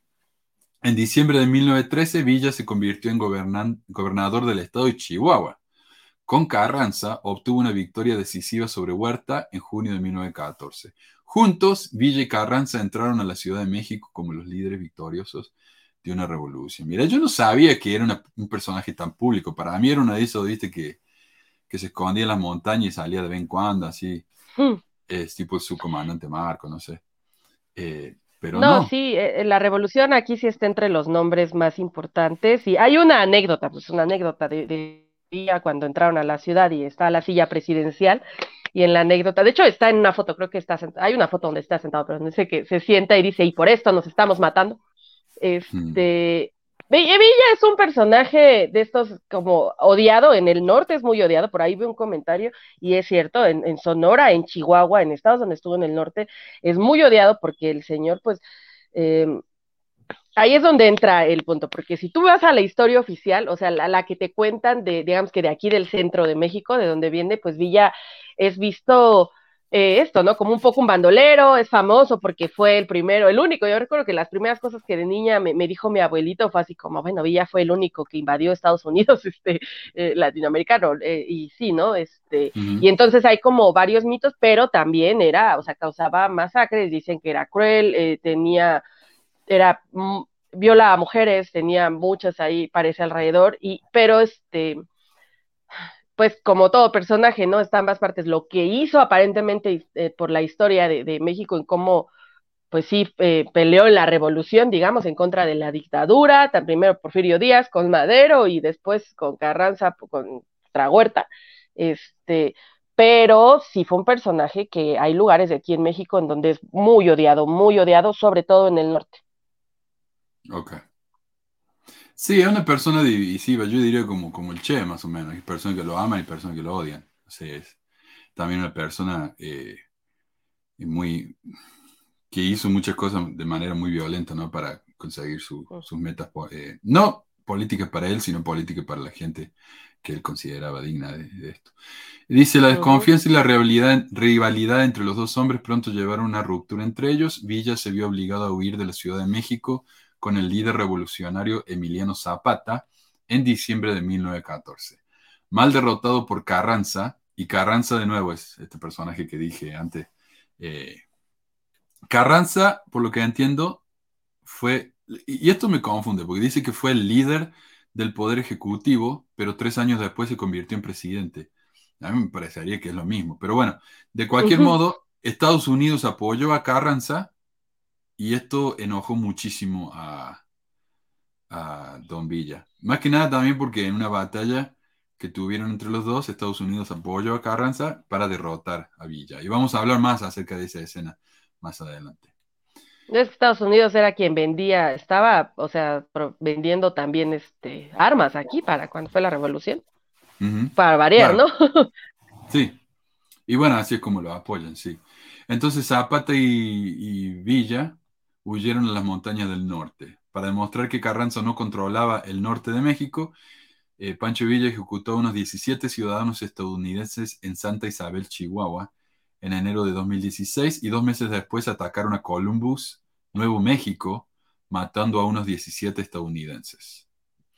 Y ahí es donde está diciendo de, lo que decía de que tu abuelo dijo que es el único en invadir Estados Unidos. Y él lo hizo a propósito porque parece que él fue a Estados Unidos y lo atacó para que Estados Unidos viniera e invadir a México, y al hacer eso la gente estaría más del lado de, Pancho Villa diciendo, vea, tenía razón, Estados Unidos es, malvado y Carranza por extensión, así que hay, que hay que estar en contra de todo esto.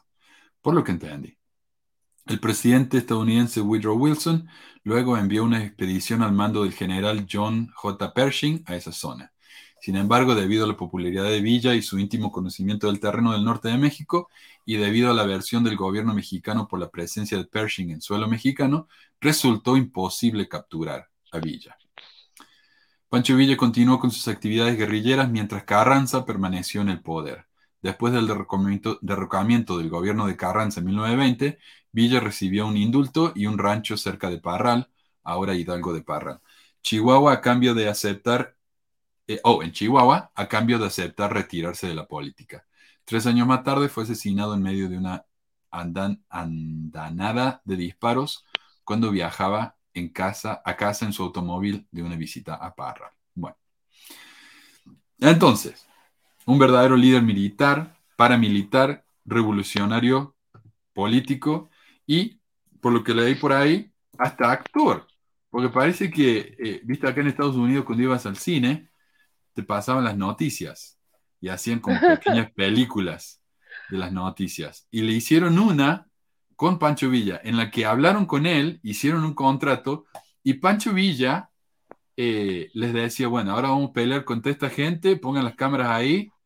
Y, era una pelea de verdad. Y los productores de la película hacían, eh, grababan el video, ¿no? Y, y le pagaron 25 mil dólares, que vaya a saber cuánto es ahora, pero con ese dinero él no le pagó a sus soldados y todo eso. Así que en parte era, era actor. Y hay una película con Antonio Banderas que se llama Pancho Villa actuando como sí mismo, algo así. Que, que ahora quiero ver. Eh, lo que este artículo no menciona es que Villa tenía una tremenda proclividad hacia la violencia. Según el testimonio de muchos que lo conocieron, era un hombre absolutamente honesto y un fanático de la disciplina, pero eso lo llevó a cometer actos de violencia atroces para poder controlar tanto a sus enemigos como a sus propios hombres. Como el librito que mencioné es completamente inutilizable, voy a referirme exclusivamente a un ensayo publicado en el New Mexico Historical Review, escrito por un tal Brandon Morgan, eh, profesor de historia. Su tono, su tono también es un poco pro-mormón, pero al menos simula una cierta neutralidad, ¿no? Y objetividad, así que me parece un poco más serio. Ok, Morgan explica que no hay mucho material sobre Villa y los mormones y se nota porque el otro librito que leí básicamente repite las mismas cosas que dice, que dice este ensayo. Son siempre las mismas historias. Pero, pero el otro está, por supuesto, mucho peor escrito. Lo que Morgan agrega aquí es que los escritos en diarios y cartas de varios, colones, eh, de varios colonos mormones que aparentemente adoraban a Villa, ya que el revolucionario era un verdadero protector de estos gringos. Según Morgan, Villa es una figura histórica compleja. Separar a Villa, el hombre, de Villa, el mito, es una empresa difícil. Tres leyendas envuelven la memoria de Villa. Primero, la leyenda blanca pinta a Villa como un hombre bueno en general, al mismo tiempo que menciona alguna de sus fallas. Segundo, la leyenda negra que lo representa como un malvado villano, un bandido asesino a sangre fría. En tercer lugar, la leyenda épica lo retrata como un héroe noble que luchó constantemente por los derechos de los campesinos mexicanos. Estas diferentes percepciones de Villa han creado una figura histórica mitificada, más grande que la vida.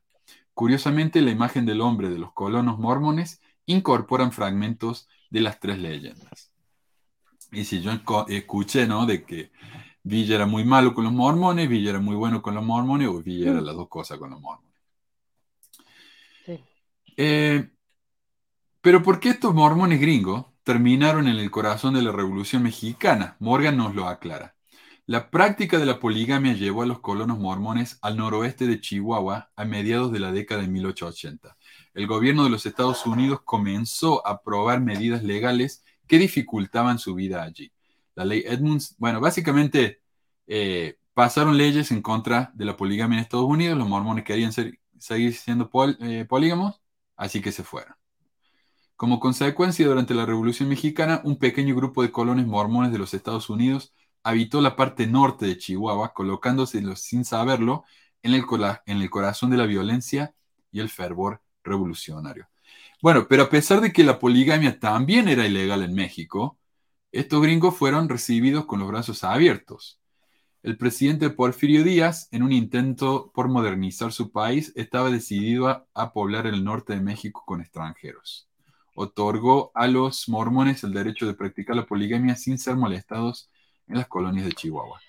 Es que no solo los, a los mormones, el problema en el norte de México, y que era un problema desde que estaba la, la colonia, este, antes de la independencia y todo, es que no lo pudieron poblar, o sea, para los españoles les fue muy difícil, este, lo que era ese hoy el norte de México, sur de Estados Unidos, poblar esa zona y, y, y con los grupos nativos de ahí, porque pues se las complicaron, pues, o sea, para cuando ya medio habían podido, este, llegar a esos puntos, pum, se viene la, la, independencia, la guerra de independencia y perdí. Entonces son, son territorios de aquí de México que por eso fue tan fácil que se perdieran, ¿no? Lo, lo que se quedó Estados Unidos, porque no estaban muy poco poblados y los únicos que se habían aventurado a ir ahí, este, eh, la mayoría eran, eran pues, estadounidenses.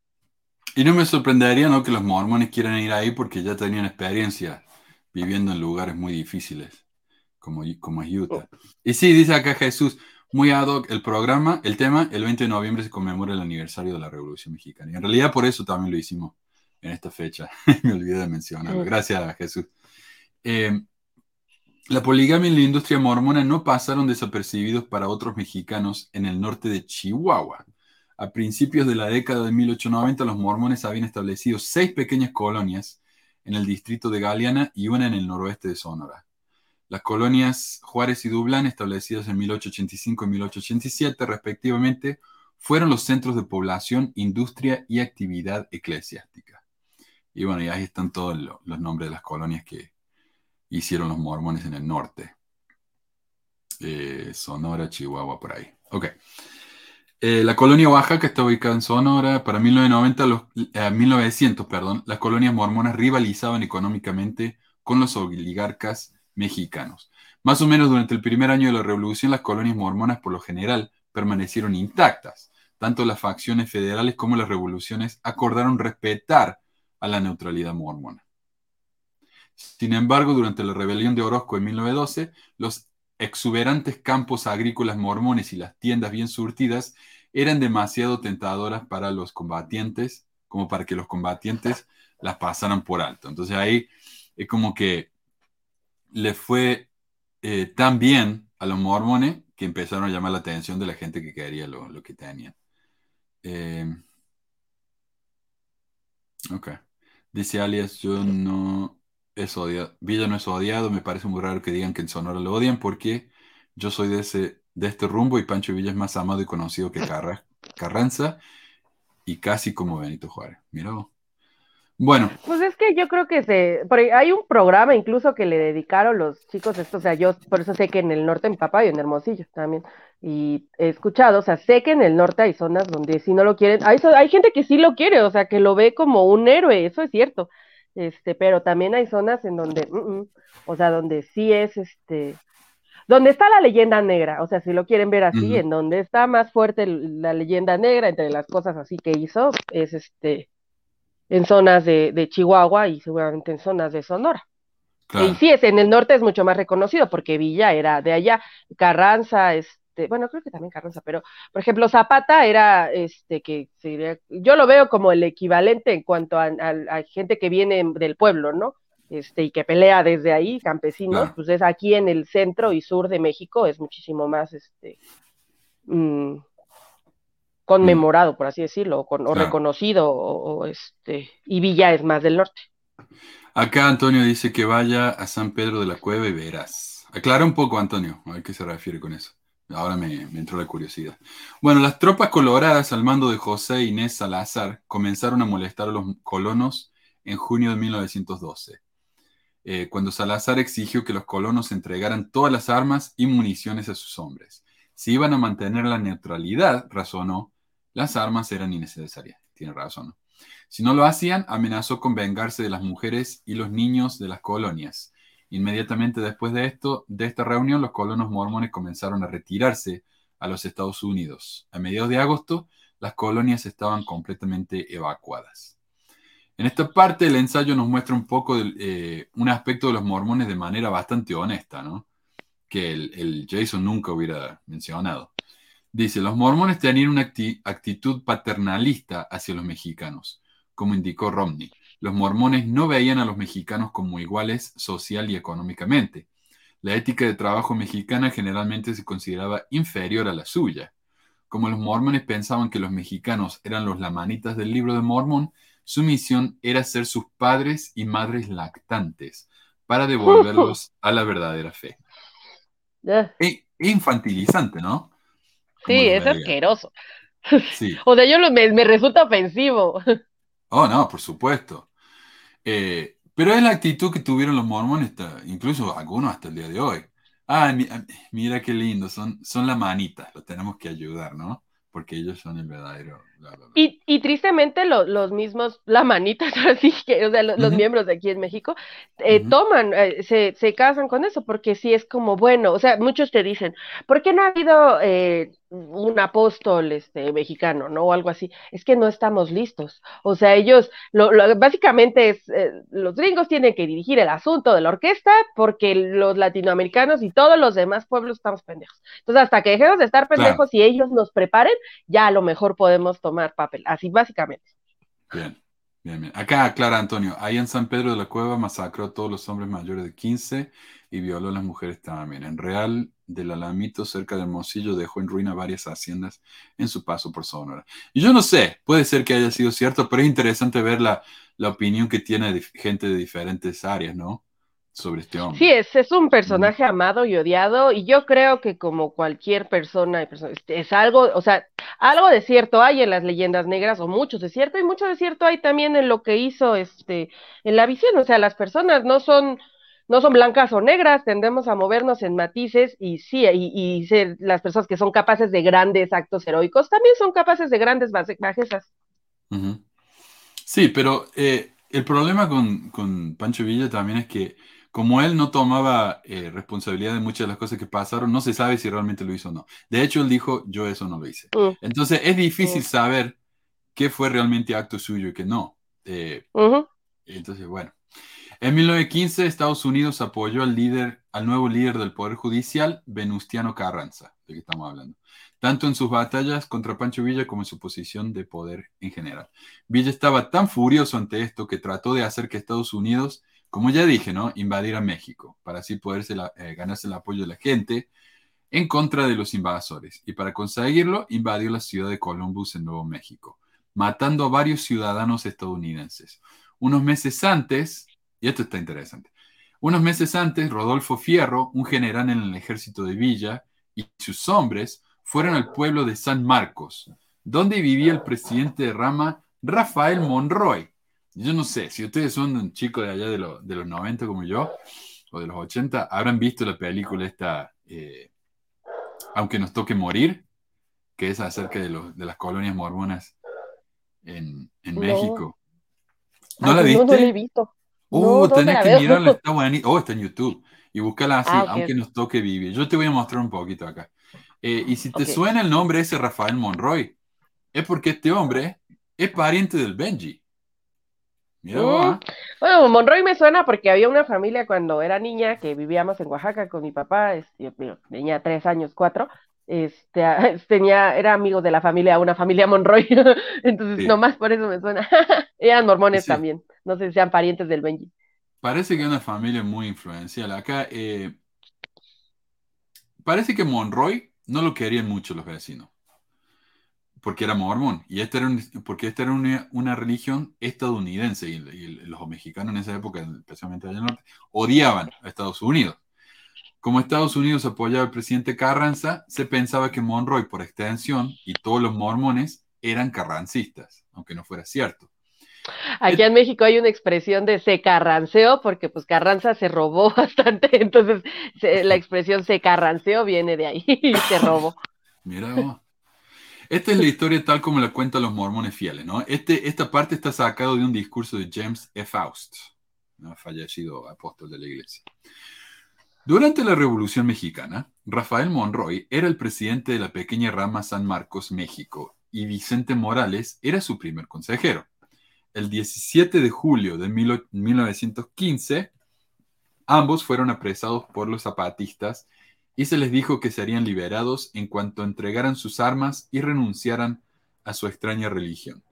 El hermano Monroy les dijo a sus captores que no tenían armas y sacó una Biblia y un libro de mormón del bolsillo y agregó, Caballeros, estas son las únicas armas que llevo conmigo. Son las armas de la verdad contra el error. Y esa historia es muy popular entre los mormones que saben de esto, ¿no? Por supuesto. Eh, y así es como está representada esta escena en la película que te digo, aunque nos toque morir. A ver si es esta. ¿File Monroy? Sí, señor. Él es su amigo Morales. Así es. Quedan los dos bajo arresto. Ah, ¿Por qué delito? Esta señorita, su vecina, dice que son carrancistas y que han entrado a la secta esa que llaman de los mormones. La primera parte de la acusación es falsa. Niego que seamos o que hayamos sido alguna vez partidarios de Carranza acerca de la acusación de ser mormones, siempre seguimos a Jesucristo. Algunos nos llaman mormones. Pues quedan arrestados. Vean si traen armas.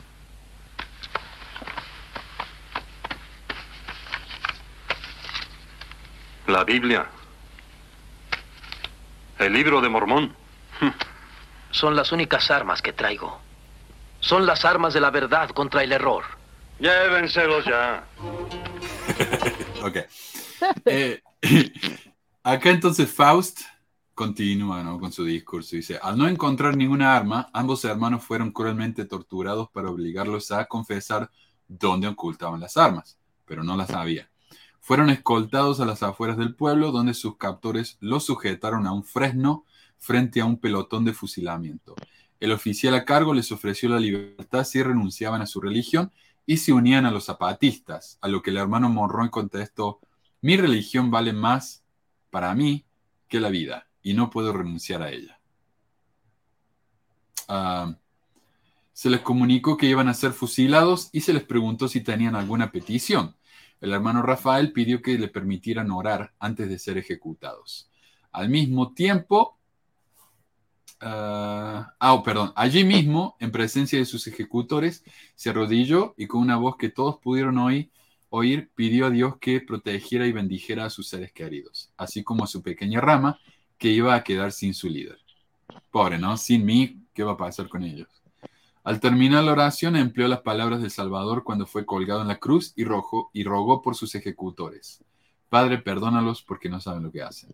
Entonces el pelotón de fusilamiento disparó contra los hermanos Monroy y Morales. Ahora, como les digo, el Benji es de apellido Monroy y aparentemente es tataranieto de Rafael. Y en uno de sus videos de Noche de Hogar mostró parte de la película y le dio su reacción. A ver, creo que es este clip, a ver. ¿Lloró? Sos profeta. ¡Apunten! ¡Fuego! Dios.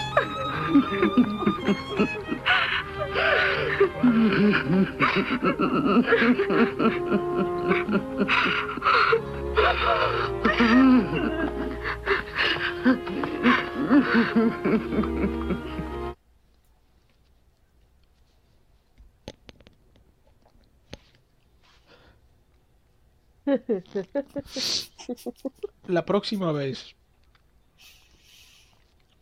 que usted se sienta avergonzado. Bueno, ya está. Eh, yo sé, yo, no, me quiero, no me quiero reír de él, ¿viste? O sea, es una escena bastante sí, dura. Porque... No, la escena está dura, pero es, pero como es mucho, que se ve es bien mucho. falso. Es mucho. ¿Se habrá mojado los ojos? Eh, sí, no, porque es mucho. Tiene Sí, mucho. mojada. Se echó agua en la cara. ¿Saben cuándo lloré así? Cuando tenía 10 años y vi Titanic y se murió ya. sí, sí, así lloraba, lloraba. y, Ay, ¿por qué se murió? Tenía 10 años. Bueno, y acá, acá el Benji después da, da eh, testimonio de su abuelo. Acá está. Sacaste ese reloj. No, no, no, no, no, no, no. Es este, perdón, se me, mo- se me movió. Testifico y sello mi testimonio para la gente que no es miembro de la iglesia y para los que son miembros. Que mi tatarabuelo Rafael Monroy Vive. dio su vida por este evangelio. ¿Dice Rafael Monroy vive? Es una historia que no platica. Dio su vida por este evangelio. Ah, para, para. No, dije yo vive. Yo dije vive. Oh, ¿No dije vive? A ver, otra vez. Dio su vida por este evangelio. oh, caramba, bueno, está bien. Es una historia que no platicamos por respeto, pero que nos da una gran responsabilidad. No importa que. Rafael Monroy haya sido mi tatarabuelo o no. Ahí está. Mm. Bueno, Sí, ya no entendí eso, ¿no? me, me encanta cómo. No lo sé. Me- Mira, me- te voy a decir algo, mano. Entiendo que le seas fuerte, a lo mejor si era su familiar y eso debe de, de algo te debe de mover. Pero personalmente yo, o sea, no sé si me platican una historia de mi tatarabuelita, algo, algo así como... No creo que el nivel de conmoverme sea el mismo que a lo mejor por una abuelita o bisabuelita que sí conocí. Pues es Sí, a lo que sé. voy. O sea, sí se me hace así como, ay, bueno, o sea, sí, sí, se- entiendo que te conmueva tantito, pero ya así como estaba así, Es la, mucho. la cara roja, Es mucho. sí. No, es demasiado. Acá dice Joseph, a eso se le llama el efecto cebolla. bueno, Yo creo que tenía una ahí enfrente para de- después de la matanza que hicieron en Columbus, de la que hablo, la película, aunque nos toque morir, los muestra como eventos contemporáneos, pero Columbus sucedió varios meses después. Villa perdió la batalla y estaba tan furioso con los gringos que quería matar a todos los que se le cruzaban, todos los gringos que se le cruzaban. Cuando los mormones se enteraron de que Pancho estaba yendo hacia sus colonias para exterminarlos, se reunieron para ver qué podían hacer. Y esta escena está toda en la película esa, que nos toque morir. Pero decidieron ir a dormir y esperar que el Señor los protegiera. La mañana siguiente se despertaron sin incidentes y un grupo de investigadores encontraron que Villa había llegado a la colonia Dublán, la había circundado y había pasado de largo. Los colonos pensaron que Dios los había protegido. Hay un par de historias que se circulan sobre lo que pasó, pero son todas probablemente apócrifas. Una de las versiones dice que los villistas se acercaron a la colonia Dublán alrededor de las 3 de la mañana del 13 de marzo. Villa informó haber visto luces encendidas en el pueblo, aunque ninguno de sus hombres, incluidos los tres informantes, vieron luces. Cuando sus hombres le dijeron que no había luces en el pueblo, Villa se enojó y reiteró que sí había luces y fogatas. Y eh, declaró que debía haber muchos soldados en el pueblo y ordenó a sus hombres que cambiaran de dirección. Eh, entonces, claro, ¿por qué lo espantó que hubiera fuego? Porque eso significa que había soldados esperándolos. Y él pensó que el pueblo estaba descuidado, entonces por eso se fue. En la película estas luces vienen de un incendio causado cuando uno de los villistas tira un fósforo en el pasto seco. Y este es el último clip que tengo acá sacaste ese reloj? Del mormón americano. Te lo dije, Felipe. Todos los mormones tienen un reloj de oro. Nunca he tenido un reloj como ese. Amigo, esta noche todos vamos a tener un reloj de oro.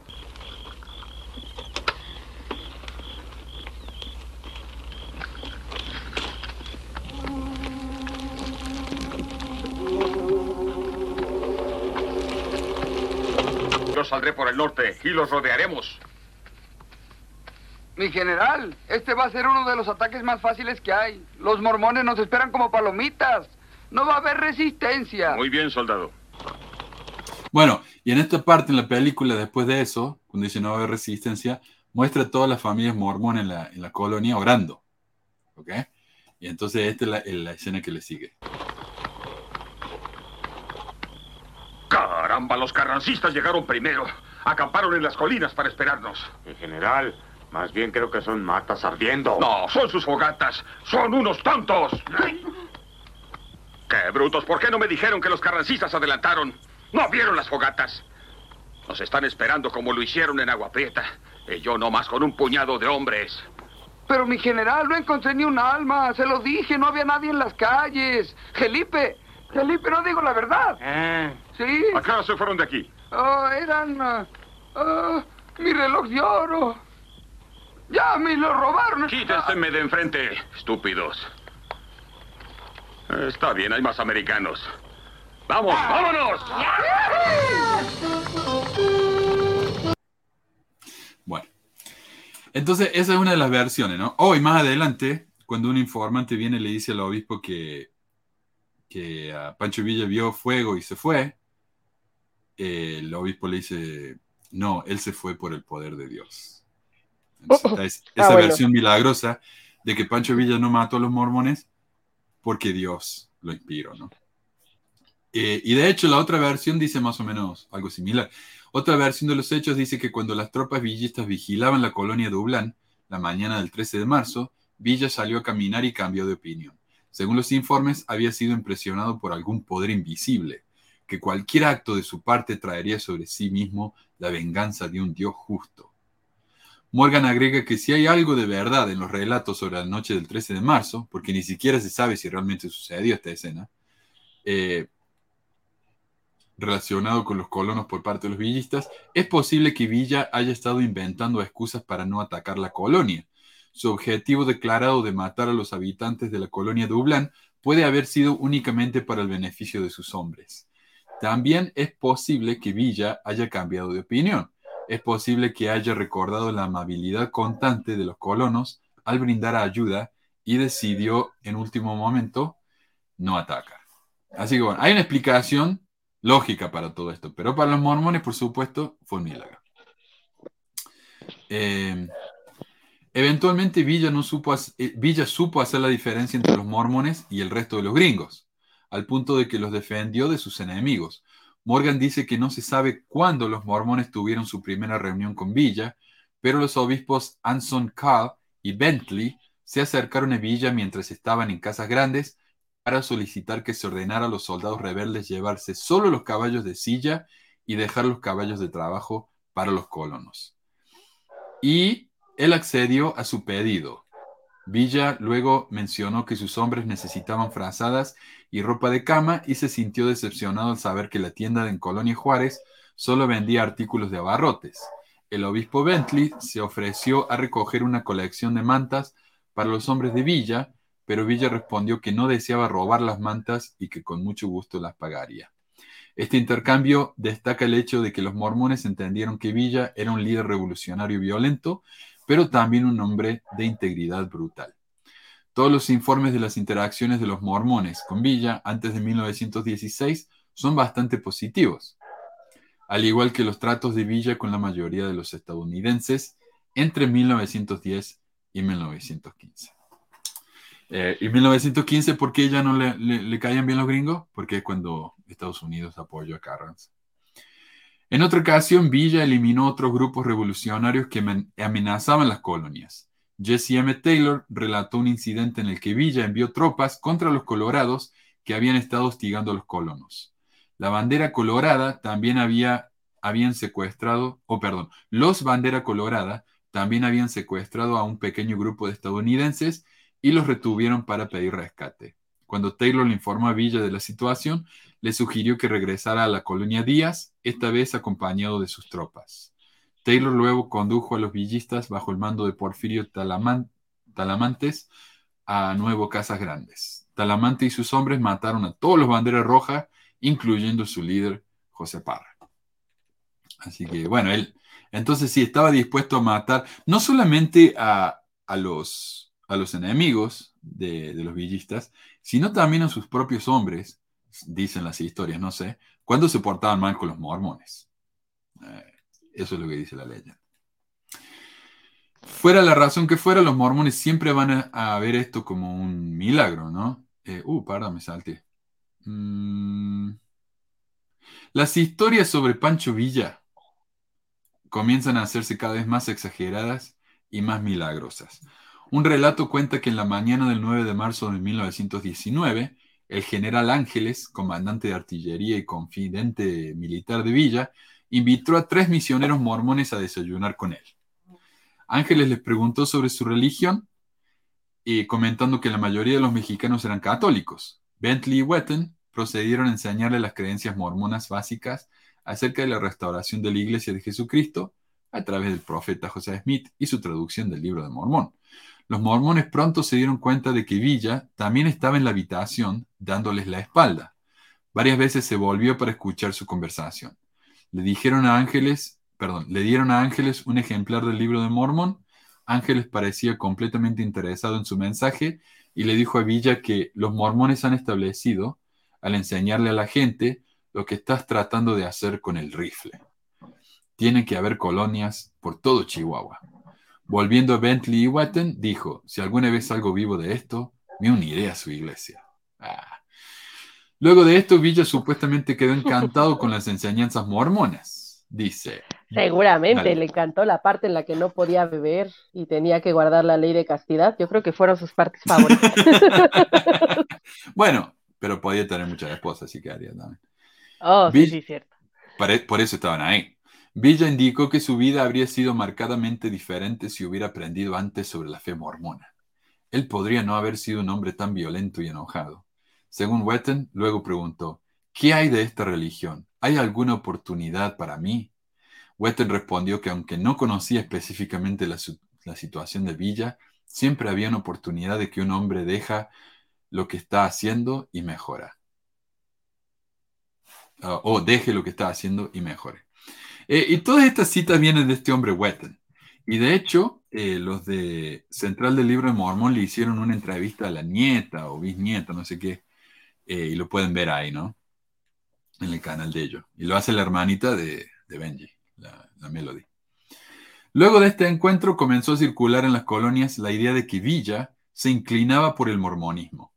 Jesse Taylor recordó haber escuchado hablar de colonos que le predicaron a Villa. Fíjate esto, ¿ah? Jesse Taylor recordó haber escuchado hablar de colonos que le predicaron a Villa. Es el nivel de, de, fuentes que tenemos acá. Eh, mi abuela me contó que su amiga, que es la empleada de, la prima, así, así. Muchísimas gracias, David. Eh, te agradezco muchísimo, maestro. Eh, se le dio un libro de Mormón que, que dijeron que llevó hasta su muerte. Los colonos creían sinceramente que la bondad de los mormones hacia Villa habían resultado en su aceptación de la fe. Eh, ya casi estamos acá. A ver, como Pancho Villa no terminó haciéndose mormón en la vida, los santurrones decidieron apelar a la segunda mejor opción que tienen, el bautismo en la próxima vida. Aparentemente, Wetton y Bentley hicieron circular la idea de que Villa deseaba el bautismo en su religión, pero no pudo recibirlo antes de su asesinato el 20 de julio de 1923. Wetton informó haber tenido un sueño en el otoño de 1960, 1965, en el que se le apareció Villa. En su sueño, Villa se paró junto al poste de su cama y preguntó, ¿Te acuerdas de mí? Wetton respondió que sí. Conversaron sobre las circunstancias de su anterior encuentro en 1919, mientras Villa aún vivía. Eh, Villa preguntó si Wetton recordaba lo que le había dicho después de que los mormones le enseñaron el Evangelio. Wetton recordó que Villa les dijo que si la doctrina mormona le hubiese sido explicada en su temprana juventud, su vida habría sido completamente diferente. Entonces Villa le dijo que todavía se sentía así, pero que necesitaba la ayuda de Wetton para recibir el bautismo en la iglesia mormona. Wetton le prometió que haría todo lo posible para que el bautismo se llevara a cabo. En 1966, Wetton visitó a la viuda de Villa, Luz Corral, y le pidió permiso para bautizar a su difunto esposo y obtener datos genealógicos sobre Villa. Ella le dijo que la vida de su esposo se había visto alterada por su encuentro con Wetton y Bentley hacía tantos años. Corral quería saber qué le había dicho que tanto le había afectado. Wetton luego pasó las siguientes tres horas enseñándole el Evangelio. Sus enseñanzas la inspiraron y de buena gana dio su permiso para, que el, para el bautismo de Villa. Wetton también hizo arreglos para que los misioneros mormones comenzaran las lecciones regulares en su casa. Nótese que en ningún momento dice que la señora se bautizó, solamente que quedó muy impresionada. Mm. Eh, luego, el primero de marzo de 1966, Wetton se bautizó en nombre de Villa en el templo de Mesa, Arizona. Así que finalmente, Villa se hizo mormón como debía ser, por supuesto. Y está junto a Hitler en el mundo de los espíritus. Eso iba a decir, sí. sí. Eh, sí. Y Ana Frank también. Eh, pero ¿qué me dice? En los registros de la iglesia, a ver qué se me pasa acá. En los registros de la iglesia hay más de 400 bautismos en el templo por villa. No me sorprendería. Es que eh, necesitaba varios porque tenía muchos pecados.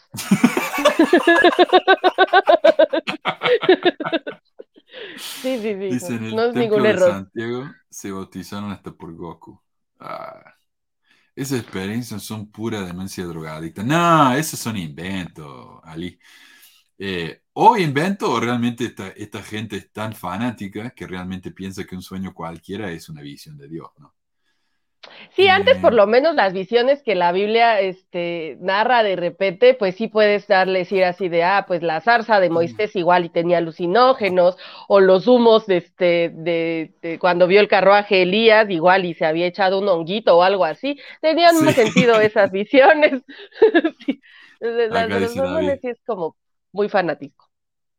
Ah, sí, es, todo milagro, todo milagro. Y, curiosamente esos milagros ya no ocurren, ¿viste? Como, como decíamos, eh, cuando Nelson se encuentra con un, con un rey africano y nadie está presente para ver la reunión, el rey africano queda absolutamente convertido en mormónimo. Pero cuando se encuentra con una reina o con una representante del gobierno y hay cámaras, no hay nada milagroso. E, es así siempre, ¿viste? Em, pero bueno, ese era el tema de hoy. Me, resultó muy interesante. Me parece que el señor Villa es un personaje fascinante, eh, muy complejo, obviamente, pero su relación con los mormones también muy interesante. ¿no? La verdad que no tenía ni idea de ninguna de estas cosas. Así que gracias, yo quiero gracias a Roberto, porque él fue el que me dio la idea para este programa. Así que muchísimas gracias. Eh, Ay, de Shakira yo también había escuchado, y por el comentario, yo, también había escuchado que Shakira había recibido las charlas misionales. ¿Quién más?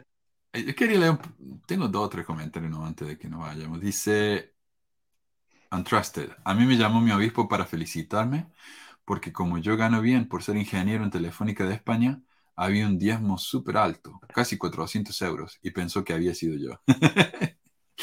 Ah, qué, qué felicidad. Bueno, Carmelo dice, si quieren ver cómo los gringos trataban a los miembros mexicanos, estudien sobre la primera, segunda y tercera convención y cómo Salt Lake ignoró a los miembros mexicanos. Sí, y hablamos un poco acerca de la tercera convención. Sería bueno hablar de nuevo porque es un tema realmente muy interesante, en el que los mexicanos querían tener líderes de rama y de estaca mexicanos y Estados Unidos decía, no, no, no, tienen que ser gringos.